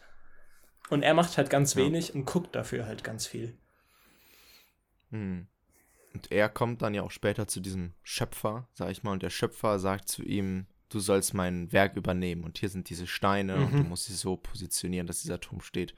Und er erkennt eben direkt, dass das halt bösartig ist, dass diese Welt so wie sie ist eigentlich äh, nicht gut ist. Und äh, ja, der Schöpfer weiß es irgendwie auch selbst. Und da wollte ich auch noch eine weitere Ebene, das jetzt mal aufzumachen, dass das für mich auch so ein bisschen, äh, also alles, was mit diesem Schöpfer zu tun hat, so ein bisschen auch dafür steht, wie Miyazaki momentan die Zukunft von Studio Ja, Ghibli ja, komplett. Und sein Sohn. Definitiv. Ähm, 100 Prozent. Also, Und- ich fand das auch so. Ich habe mir erst gedacht, geht er dahin? Und irgendwann wird, formuliert er das so explizit, indem er dann sagt: Mhm. Ja, ich brauche aber einen Nachfolger. Bald werde ich gehen. Willst du mein Mhm. Nachfolger sein? Und ich fand irgendwann, das war so klar einfach besprochen, dass ich da schon fast ein bisschen von, auch von schockiert war, dass es so direkt da reingegangen ist. Und ich finde, dieser Mhm. alte Schöpfer, der merkt ja auch, dass er halt stirbt, ne? Und das halt Ja. als, als Parallele zu Miyazaki hat mich schon auch ein bisschen getroffen. Dass da halt ein Mann steht, der sagt, ja, ich merke halt, ich schaffe das nicht mehr lang. Hm. Und der eben auch schon merkt, wie in dieser Welt, die er erschaffen hat, also in, in, in dem Studio Ghibli, dass dort allmählich die Sachen auseinanderfallen. Ne? Also, dass dort auch nicht mehr alles Und sich funktioniert. die Sachen ein bisschen Und, äh, verselbstständigen. ja. Also ich finde, dass dieser Reiher am Genau. Anfang halt böse ist und allgemein, dass der Reiher so hässlich ist, ist irgendwie auch so ein bisschen eine, eine Metapher vielleicht für Studio Ghibli nach 2013, ne? Dass sich das halt irgendwann so ein Mhm. bisschen verselbstständigt hat und er gar nicht mehr die Kontrolle drüber hatte. Und dieser Moment, wo halt er sich dann von oben Mitte des Films kurz meldet und sagt, hey, das ist nicht deine Funktion, das ist vielleicht tatsächlich so ein bisschen auch Miyazaki, der halt jetzt sagt, er versucht's nochmal. Und später erkennt er dann aber an, irgendwann wird das nicht mehr können. Irgendwann wird er nicht Ich mehr eingreifen können. Ich Ja. finde auch, er versucht irgendwie mit diesem Film seinen Frieden auch einfach damit zu finden. Es ist Total, ja auch, total. allein diese ganze Welt, die er da zeigt, ist ja irgendwie auch ein Best-of von Miyazaki-Filmen. Mit all diesen Referenzen da Total. drin, mit dem Feuer auf Howl, man hat diese, diese Warawaras, die an Mononoke erinnern. Man hat diesen, allein dieser Turmeingang, der ja auch total an Shihiro erinnert. Es ist ja wirklich dieser Junge, der durch diese Welt läuft und irgendwie ist es das, was äh, Miyazaki sich aufgebaut hat.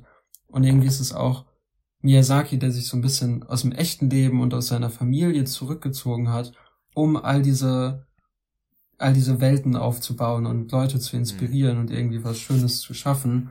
Und der jetzt irgendwie merkt, das fällt halt alles in sich zusammen. Hm. Ja, das fand ich auch, das passt auch ziemlich gut. Also dieses Ende mit dem Abschließen können, äh, dass er damit abschließt mit diesem Film. Ich finde, das veranschaulicht das Ende auch, finde ich, perfekt. Also er geht ja aus dieser Welt raus und er lässt diese Welt sozusagen hinter sich, also sie zerfällt hinter ihm. Ähm, aber er hat diesen, diesen Stein bei sich und er vergisst diese Welt nicht. Ja, Und aber ich finde, macht damit ja auch eigentlich gleichzeitig klar, diese Welt, auch wenn sie, auch wenn Studio Ghibli vielleicht in der Zukunft nicht mehr das sein wird, was es ist, bleiben die Erinnerungen an das, was es mal war, trotzdem bestehen. und ich finde, Das dass ist auch- es Ah, geht so, ja, finde ich, auch ganz krass darum, dass er so ein bisschen auch zu seinem Sohn sagt, du musst das eigentlich nicht machen. Also es ist so ein bisschen Ja, diese, diese letzte Sequenz in Mhm. dem Himmel, wo der Sohn sagt, irgendwie ist es nicht so meins, irgendwie will ich das nicht machen. Da findet er ja da auch seinen Frieden und sagt, dann musst du es auch nicht Mhm. machen. Und ich finde, dass das eigentlich so ein bisschen, es wirkte für mich wie eine Ermutigung, sicherlich auch an seinen Sohn, aber allgemein eigentlich an alle Menschen, Mhm. die Ermutigung, das zu machen, was man will und nicht das, was einem vorgeschrieben wird. Also nur weil irgendwie Hm. dein Großonkel oder dein Vater oder was weiß ich kommt und sagt, du machst jetzt das, musst du das nicht machen. Und ich finde, das ist so das, was er am Ende eigentlich ausformuliert und, und sagt. Und das fand ich sehr, sehr cool. Ja, es geht auch viel einfach darum, seinen eigenen Weg zu gehen. Und Genau. Miyazaki, der das halt eben akzeptiert und der dann mit diesem Stein am Ende ja noch einfach so ein Appell da lässt, einfach an alle, dass sie auch Schaffer sein können. Halt Schaffer dann eben, dass sie Mitgefühl haben und Demut. Und ich finde auch, dass man aus eben Schutt und Asche halt einmal auf der Seite diese zusammengebrochene Welt, aber auch das zerstörte Japan, dass man da halt auch was Schönes draus schaffen kann. Und äh, das fand ich wirklich, wirklich rührend am Ende. Mhm. Und das passt halt auch perfekt zu diesem Titel, How do you live? Es Ja. ist halt eine Frage an Miyazaki selbst, an seinen Sohn, an seine Mitarbeiter und halt eben auch an das Publikum. Hm. Total. Und ich, äh, das haben wir jetzt ein bisschen ausgeklammert, aber äh, in dieser Himmelwelt ist ja bei mit Mahito auch immer Himi dabei, also seine Mutter als, als auch als junge Figur. Mhm. Und Mhm. nachdem er sich entscheidet, so ein bisschen seinen eigenen Weg zu gehen und nachdem auch äh, ja die, die Gottesfigur oder der Großonkel, ich finde, das ist so ein bisschen schon eine Gottesfigur, äh, wenn die damit auch ihren Frieden findet. Einmal bricht ja dann die Welt zusammen, aber es ist eigentlich fast eine heroische Musik. Also es wird ja schon sehr heroisch, finde ich, inszeniert. Und dann entscheidet er sich ja so ein bisschen wieder seinen Weg zu gehen und ist auch wieder bereit, eigentlich äh, in seine normale Welt zurückzukehren. Und da unterhält er sich nochmal Ja. mit Himi und die sagt ihm ja dann, dass sie nicht mitgehen will und dass es für sie okay ist, dass sie in diesem Feuer später stirbt, weil sie seine Mutter ist. Und ich finde, das ist der Moment, wo er auch mit diesem Trauma abschließen kann. Und Ja. dann Auch, geht er da in diese dass Welt. sie sagt, ja, sie hat keine Angst vor dem Feuer. Also Genau, eine genau, der richtig. schönsten Sprüche Ja. in dem ganzen Film. ja. Hm. Und dann, dann kehrt er da zurück. Und ich finde, er, wie ich schon vorhin meinte, er macht eigentlich in diesem Film ganz, ganz wenig. Aber er hat die Fähigkeit am Ende gewonnen, ein bisschen über den eigenen Horizont hinaus zu blicken und wieder so ein bisschen wie ein Kind eigentlich träumen zu können und das Leben zu genießen. Und das ist eigentlich viel mehr wert als, Mhm. weiß ich nicht, irgendwelche Skills oder irgendwelche welche Fähigkeiten Mhm. auf körperlicher Ebene, sondern er kann einfach, äh, wie du auch schon meintest, mit diesem Stein, den er da mitgenommen hat, er hat einfach eine, eine, eine Imagination jetzt gewonnen und so ein bisschen wieder die Möglichkeit zu träumen und auch in die Zukunft so ein bisschen blicken zu können. Und das macht der Film ja dann auch Hm. in der letzten Szene sehr radikal, als auf einmal extrem in die Zukunft geblickt wird. Und das fand ich ein, ein wunderschönes Ende. Ja, finde ich auch. Dass er dann eben auch, um, was ja auch sehr rund ist, dass er dann auch nach Tokio zurückkehrt. Genau. Also dort, Ja. wo das ganze Unheil, sag ich jetzt mal, angefangen hat. Dahin kehrt er zurück, aber er nimmt seine Tasche und er schließt diese Tür hinter sich und er blickt nicht zurück. Ja. Äh, und hat diesen Stein immer bei sich und diese Gedanken, wie er damit abgeschlossen hat und wie er damit umgeht. Und das fand ich äh, sehr, sehr, sehr schön. Und auch, dass er da geendet hat. Also es kam, ist ja schon ein sehr plötzliches Ende. Ja, in dem schon. Sinne, dass es irgendwie ist es kein, es ist nichts, was dich mit so einem ruhigen Bild entlässt, sondern er schließt diese Tür, man hat diesen, Mhm. dieses Bild kurz von diesem Raum, der da so sehr verlassen zurückbleibt. Äh, aber man weiß halt gleichzeitig, dass er jetzt seine, sein, sein Leben wieder frei genießen kann. Und der, der, der Zeitsprung ist halt auch so irritierend, weil die Geschichte ja eigentlich Ja. sonst extrem dicht getaktet erzählt wird. Also es geht ja eigentlich, es verweilt die ganze Zeit in so einem Zeitraum von, weiß ich nicht, es, es kommt einem vor wie so zwei, drei Tage oder so. Und äh, dann auf einmal kommt dieser Zeitsprung und er hat da seinen, ist es Bruder oder Schwester, ich weiß es gar nicht, ich glaube, es ist der Bruder. Also das Kind ist auf jeden Fall geboren worden, das ist auch schon ein bisschen größer und das ist einfach so ein Jahre, ein Zeitsprung über Jahre, der halt dann auf einmal sehr plötzlich kommt, wenn er dann nach einer Minute den Film beendet. Mhm. Aber ich finde, im Kontext von dem, Ja. was er halt eben da, wie er wieder zurückkommt, passt das total gut rein. Ja. Definitiv. Ich finde auch zum, ich finde auch zum Thema des Films, also, also be- beziehungsweise das, was am Ende passiert, mit diesem Abschließen, äh, mit einem bestimmten, mit einem Abschnitt seines Lebens, hat es, hätte es auch vielleicht auch schlechter gepasst, wenn es so ein langsam entlassendes Ende gewesen wäre.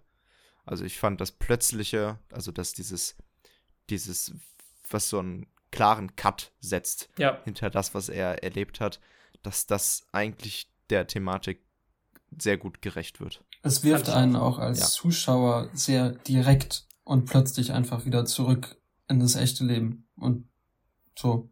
Und ich finde, dazu passt es Ja. eben auch. Hm. Genau, man verlässt diesen, man verlässt den Kinosaal und geht dann raus und Und lebt das denkt Leben. über sein Leben nach. genau, man lebt das Leben.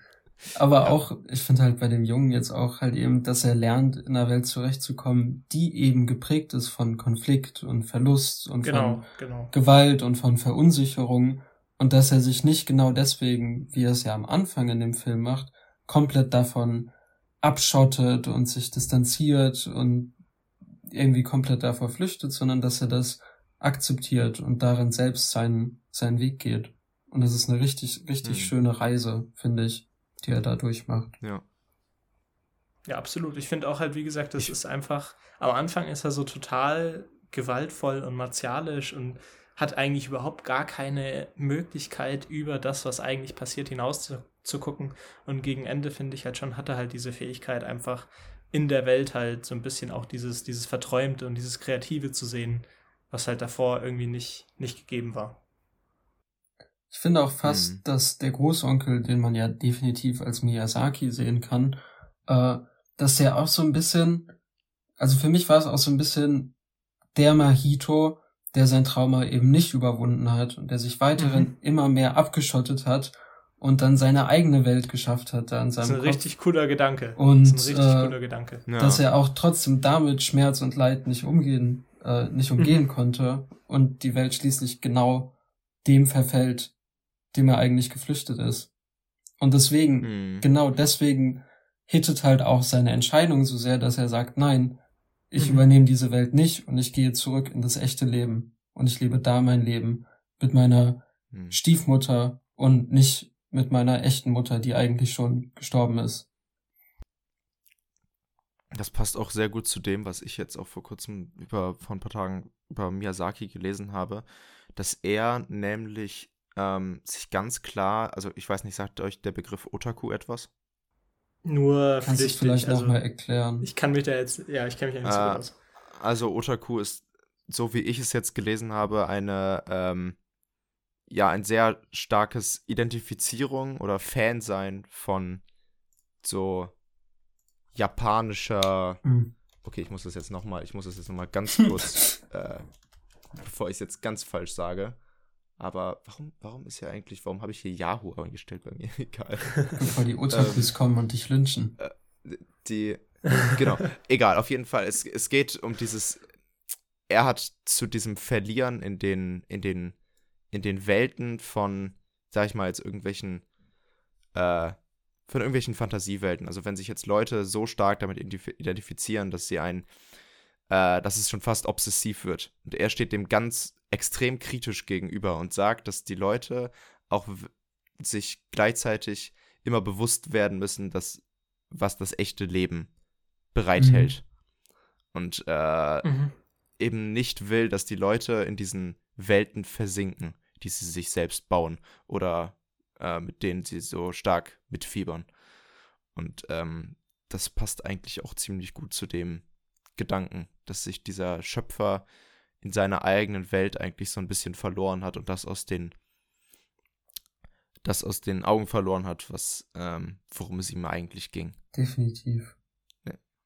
Ja, Ich glaube auch in dem Kontext vor allem ist es halt irgendwie der perfekte letzte Ghibli-Film. So. Es ist wirklich Mhm. diese Tür zu seiner Welt, die er geschaffen hat über wirklich vier Jahrzehnte, die er jetzt irgendwie schließt und von der er sich verabschiedet. Aber er will doch noch einen machen, oder? hm. Habe ich das falsch verstanden? Ja, irgendwie ist da jetzt was in Planung, was ich jetzt, also was ich da jetzt so gehört habe, ist also Junge, dieser ist ja Typ. auf jeden Fall an, auch an irgend, ja, Komm, einer geht noch. ist an irgendwas. Einer geht noch. Also, äh, der, ich glaube, der Produzent hat äh, jetzt gesagt, ähm, dass er Miyazaki nicht mehr zwingen könnte, in den Ruhestand zu gehen. Also, dass es jetzt inzwischen an einem Punkt ist, wo es überhaupt gar nicht, wo er, wo er ihn wahrscheinlich gar nicht mehr so überreden könnte. Ähm, und was ich jetzt gehört habe, dass er auf jeden Fall in irgendwelchen, bestimmt noch irgendwelche Kurzfilme macht.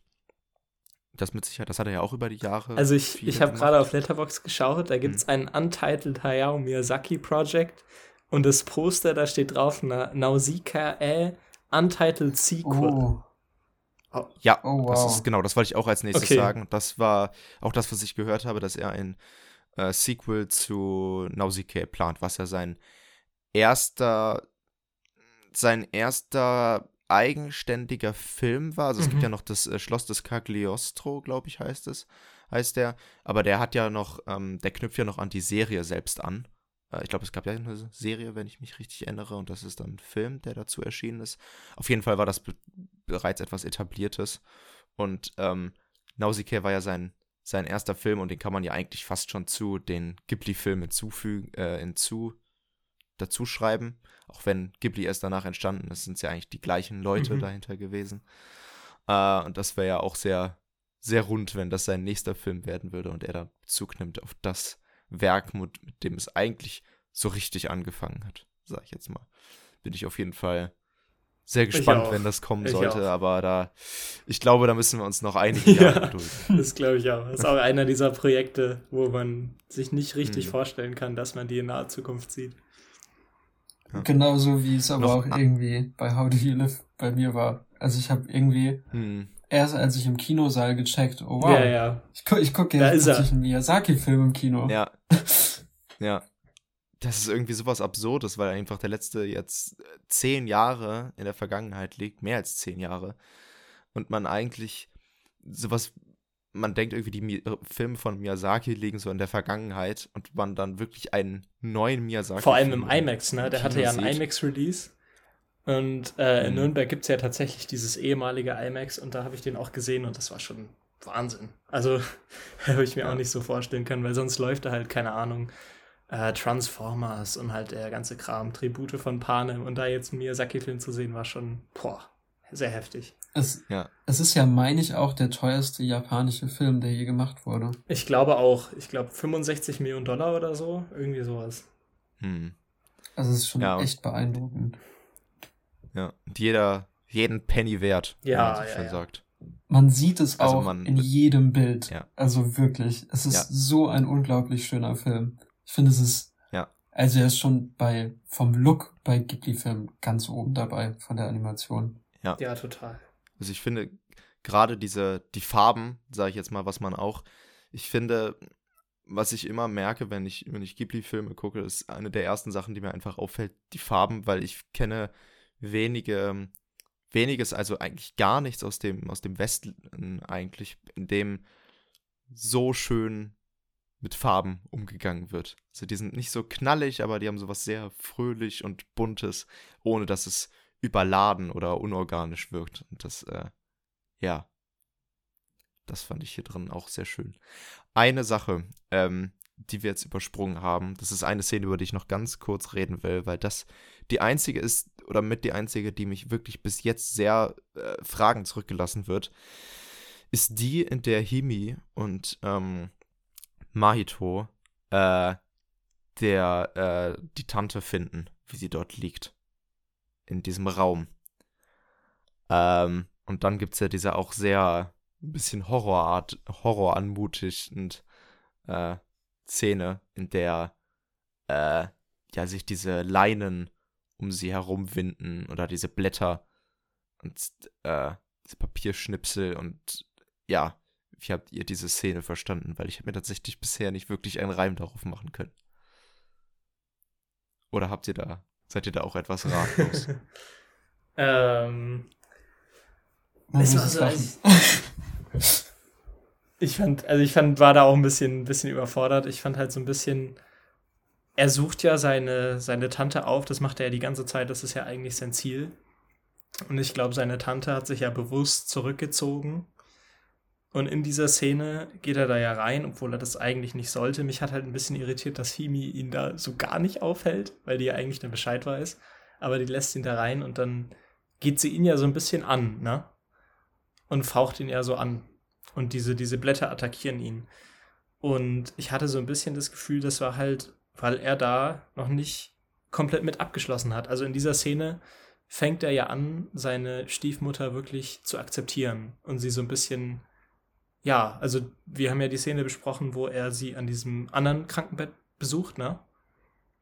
Und da ist sie total ruhig und er geht überhaupt nicht auf sie ein. Und hier fängt er ja so ein bisschen an, wirklich sich damit zu konfrontieren, dass das halt jetzt sozusagen in der echten Welt seine neue Mutter ist. Und am Anfang haut es ja nicht so richtig hin, aber ich finde in der Szene irgendwann beruhigt sich das ja wieder. Und ich glaube, sie sagt zu, er sagt dann irgendwann zu ihr tatsächlich Mama. Und ich glaube, sie, sie empfängt ihn dann schon auch wärmer. Also ich hatte das so ein bisschen als Szene verstanden, wo sich das dreht. Also wo er das erste Mal halt so ein bisschen einsieht, ja. dass es jetzt seine Mutter ist und er da auch okay mit ist. Und ich finde, die Szene steht ja schon irgendwie so im Gegensatz zu der davor, die wir besprochen haben, wo sie ja total sanft ist und Ja. fast gar nichts sagt und er halt auch überhaupt nicht auf sie eingeht. Und da ist die ja ein ganz klarer Kontrast, der halt äh, zusammengehalten wird, dadurch, dass beides halt an diesem Krankenbett stattfindet. Beziehungsweise da ist ja das Bett für äh, fürs Gebären, aber mehr oder weniger ein Krankenbett. Ich habe auch das Ja. Gefühl, der Moment, wo er sie wirklich erst als Mutter akzeptiert, ist der Moment, wo sie ihn angreift mit diesem Ja, das Papier. glaube ich auch. Das glaube ich auch. Und halt Mhm. einmal, also auf der einen Seite ist es, glaube ich, echt viel auch einfach die Frustration von, Mhm. äh, wie hieß sie jetzt nochmal? Von der Stiefmutter. Ja. Äh, und auf der anderen Seite, ich weiß nicht, ob man vielleicht auch in die Richtung gehen kann, die wurde ja auch entführt in diese Welt. Und die hat ja dieses Baby. Und ich hatte eigentlich gedacht, äh, dass der ursprüngliche Plan vom Großvater war, dass ihr Baby sein Nachfolger wird. die wurde und entführt. Ich dachte, die wäre da freiwillig rein. Ich dachte irgendwie, sie wurde entführt und da festgehalten, weil der Sohn der Nachfolger werden soll. Und das also ist vielleicht dachte, auch irgendwie diese Magie von dem Stein ist, von diesem okay. vierten Kometenstein, die sie da irgendwie so ein bisschen festhält. Weil ganz am Ende kommt sie ja freiwillig, nachdem diese Welt zusammenbricht und die, dieser Stein zerstört wurde, kommt sie ja freiwillig da angelaufen und will auch zurück in die echte Aber ich hatte Welt. das so ein bisschen verstanden, weil sie da halt gemerkt hat, dass äh, Mahito sie halt akzeptiert und dass sie in der Welt halt tatsächlich angenommen ist sozusagen oder in der Familie halt. Deswegen Also glaube ich auch. Aber ich glaube halt, dass es auf diesen zwei, also dass es so auf beiden Ebenen ein bisschen funktioniert. Aber warum, warum ist sie denn ja. dann dahin gelaufen? Also sie läuft ja schon recht freiwillig da in Richtung Busch. Das macht sie ja schon. Ich hätte gedacht, sie wusste halt davon. Dann weiß ich es auch nicht. Ja, vielleicht fühlt sie sich auch, vielleicht fühlt sie sich auch weggezogen. Also ihr geht's ja an der echten genau, Welt genau. auch nicht so gut. Und dann dachte ne? ich, also wäre sie halt freiwillig hin, um da ihr Kind zu kriegen. Das ist ja auch irgendwie gewesen mit diesem Turm, der ja nur wirklich zu den Familienmitgliedern spricht. Also der Großvater wollte ja auch aus der Familie einen Nachfolger haben für genau, sein genau. Vermächtnis. Genau. Ja. Und deswegen wurde sie vielleicht ähnlich wie äh, Mahito auch dahin gezogen. Der Aber Mahito wusste. ist ja hingegangen, weil er die seine Stiefmutter dahin laufen sehen hat. Ja, der Oder? ist ja auch dahin gelaufen, um seine Mutter zu finden. Um sie so. zu finden, genau. Also sind und ja seine viele Mutter hat ja eigentlich Sachen keine Motivation. Also ich, ich meine nämlich, das hat nicht Himi irgendwann in dem Film gesagt, ja, sie ist hier hingekommen, weil sie hier ihre Mutter, äh, ihr, ihr, ihre Mutter, ihr Kind kriegen will. Ich dachte, das hätte sie irgendwann so ausformuliert. Aber meint ihr hm. nicht, dass da mit dem Kind und dem Nachfolger irgendeine Verbindung ist? Weil ja auch diese. Äh, nee, das habe ich jetzt echt nicht gelesen.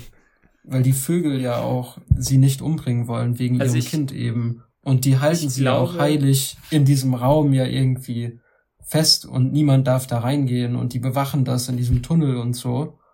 Deswegen ja, da ist schon, das stimmt schon, da ist irgendwas, aber ich hatte das Gefühl, also ich habe den so gelesen, dass der Großonkel halt meinte, äh, sein Nachfolger ist Mahito und die Mutter ist dahin, weil sie das Gefühl hatte, sie wird halt in dieser anderen Welt immer kränker und kränker und kriegt das Kind wahrscheinlich nicht zur Welt. Und deswegen ist sie dann halt in die andere Welt geflüchtet, weil sie da halt geschützt wird. So habe ich das verstanden. Aber es stimmt schon, dass ja. es ein bisschen Ort mhm. ist, dass es da diese großen Regeln um sie gibt. Ne? Dass wenn er da reinläuft, dass es sofort so ein riesen Regelverstoß ist. Das ist schon komisch. Aber es wird ja eigentlich also ich, auch nicht genauer mhm. äh, thematisiert. Also ich glaube, dass das eine das andere nicht ausschließt. Also ich glaube, dass da generell Miyazaki an dem ganzen Film auf total vielen verschiedenen Ebenen ja, arbeitet. Alleine, weil er es ja nicht genauer dann erklärt, weil er nicht sagt, warum diese Regeln so existieren, gibt es natürlich immer diesen Bereich, wo man auch was reinlesen kann und was interpretieren kann, hundertprozentig. Aber ich glaube halt, ja, also definitiv, aber ich glaube halt schon, dass einfach Familie und Vermächtnis ja auch eine total große Rolle in dem Film ja, ja. spielt. Voll. Und das ist, ich meine, am Ende geht's ja darum, um den Großvater, nicht Großvater, Großonkel, der sein Vermächtnis weitergeben will und halt spätere oder auch junge Gen Generationen, die sich dann eben für ihr eigenes Leben entscheiden und die halt diese Vergangenheit hinter sich lassen und so. Deswegen, weiß nicht, ich dachte in diesem Sinn von Familie und Vermächtnis kann das vielleicht passen, aber ich muss den Film definitiv auch nochmal gucken. Ich habe den ja nur einmal gesehen im Vergleich zu euch beiden, deswegen habt ihr da vielleicht ein klareres Bild von.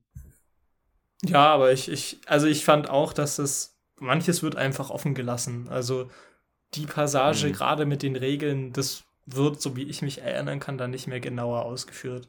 Deswegen finde ich, kann man das auf jeden Fall so sehen. Ja. Okay. Habt ihr allgemein noch etwas äh, zu sagen? ich denke, wir haben es eigentlich sehr liegt. ausführlich besprochen. Ja. Und äh, dementsprechend, wenn ihr, ich habe nichts mehr. Wenn Julius noch was hat. Ich. Wie ordnet ihr denn final den Film ein in Miyazakis Filmografie? Also für mich, ich fange jetzt mal um. an, ähm. weil ich glaube, bei mir ist es, ihr kennt euch ja noch ein bisschen besser aus. Bei mir geht es kürzer. Äh, bei mir ist es so ein bisschen äh, schwierig einzuordnen, weil ich habe dieses Jahr Totoro nochmal gesehen, aber Spirited Away ist jetzt schon zwei Jahre her. Dementsprechend Spirited Away, als ich den gesehen habe, wäre auf jeden Fall drüber.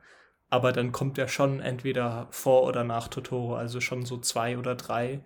Hm. Ähm, einfach weil ich den wirklich, ich finde, er ist komplexer als die anderen und er ist ein bisschen, ja, man merkt halt einfach diese inneren Struggles, die Miyazaki hat im Film selbst und das fand ich total faszinierend. Sowas mag ich eh immer gerne und das hat mich an dem Film total begeistert. Also ich finde ihn schon deshalb ein bisschen interessanter noch als Ponyo. Äh, auf jeden Fall besser als Castle in the Sky und Howl's Moving Castle, die ich eh nicht so mochte. Und Mononoke, glaube ich, mag ich sogar auch noch ein bisschen weniger, auch wenn der auch ziemlich cool ist. Hm. Also bei mir, bei mir ist es jetzt so, äh, ich finde auch, das ist einer seiner seiner komplexesten Filme. Also ich finde, der steht mhm. da für mich auf einer Ebene mit Prinzessin Mononoke. Ähm, und wenn ich ihn jetzt einordnen müsste, käme er vermutlich, glaube ich, an vierter Stelle. Also ich glaube oben, also oben bei mir ist auf jeden Fall Mononoke, danach Ponyo oder Spirited Away und danach dann ähm, How Do You Live. Ja, also das ist für mich aber wirklich, also ich muss sagen, es ist ein ich liebe den wirklich sehr. Also es ist jetzt Platz 4, hört sich vielleicht so ein bisschen so nach der Mitte an. Nee, das hört sich schon sehr hoch an, finde ich. In Miyazaki. Aber im Kontext, also, ich glaub, ich wie sehr du die anderen magst, genau, ist es schon super. Ja, genau das, das wollte ich nur dazu sagen, dass ich halt Miyazaki extrem, extrem gerne mag. Und das, äh, ja, also der ist schon, der ist schon, was Filme oder Animationsfilme allgemein angeht, äh, der ist da ganz oben dabei bei mir. Also, ja, bin ich umsonst dreimal reingegangen. weil das zweite Mal ein bisschen, äh, bisschen worthless war, weil ich da wirklich zu müde war. Das äh, war ein komisches Erlebnis. Aber drittes Mal war dann wieder sehr gut. Ja. Hm. Also, genau. Ich finde den richtig, richtig schön. So ein bisschen als sehr bittersüßen Abschluss für Miyazakis Lebenswerk. Äh, ich muss aber echt zugeben, ich habe den ja bis jetzt nur einmal gesehen. Ich fand diese erste super idyllische äh, Hälfte mit dieser komplexen Figur, die so untypisch Miyazaki war, fand ich richtig grandios. Und ich war im Kino ein bisschen überfordert und überwältigt von dieser zweiten Hälfte äh, und bin danach echt sehr nachdenklich aus dem Film gegangen. Äh, aber ich habe mich also ich habe halt total viel im Nachhinein über diesen Film nachdenken müssen und es hat so viel Spaß gemacht und es war so belohnend, sich damit zu beschäftigen. Und ich finde wirklich, wie ihr sagt, es ist echt einer der, wenn nicht sogar der komplexeste Miyazaki-Film ist und auch irgendwie der persönlichste und intimste, weil er so sehr auch äh, auf seine Biografie eingeht.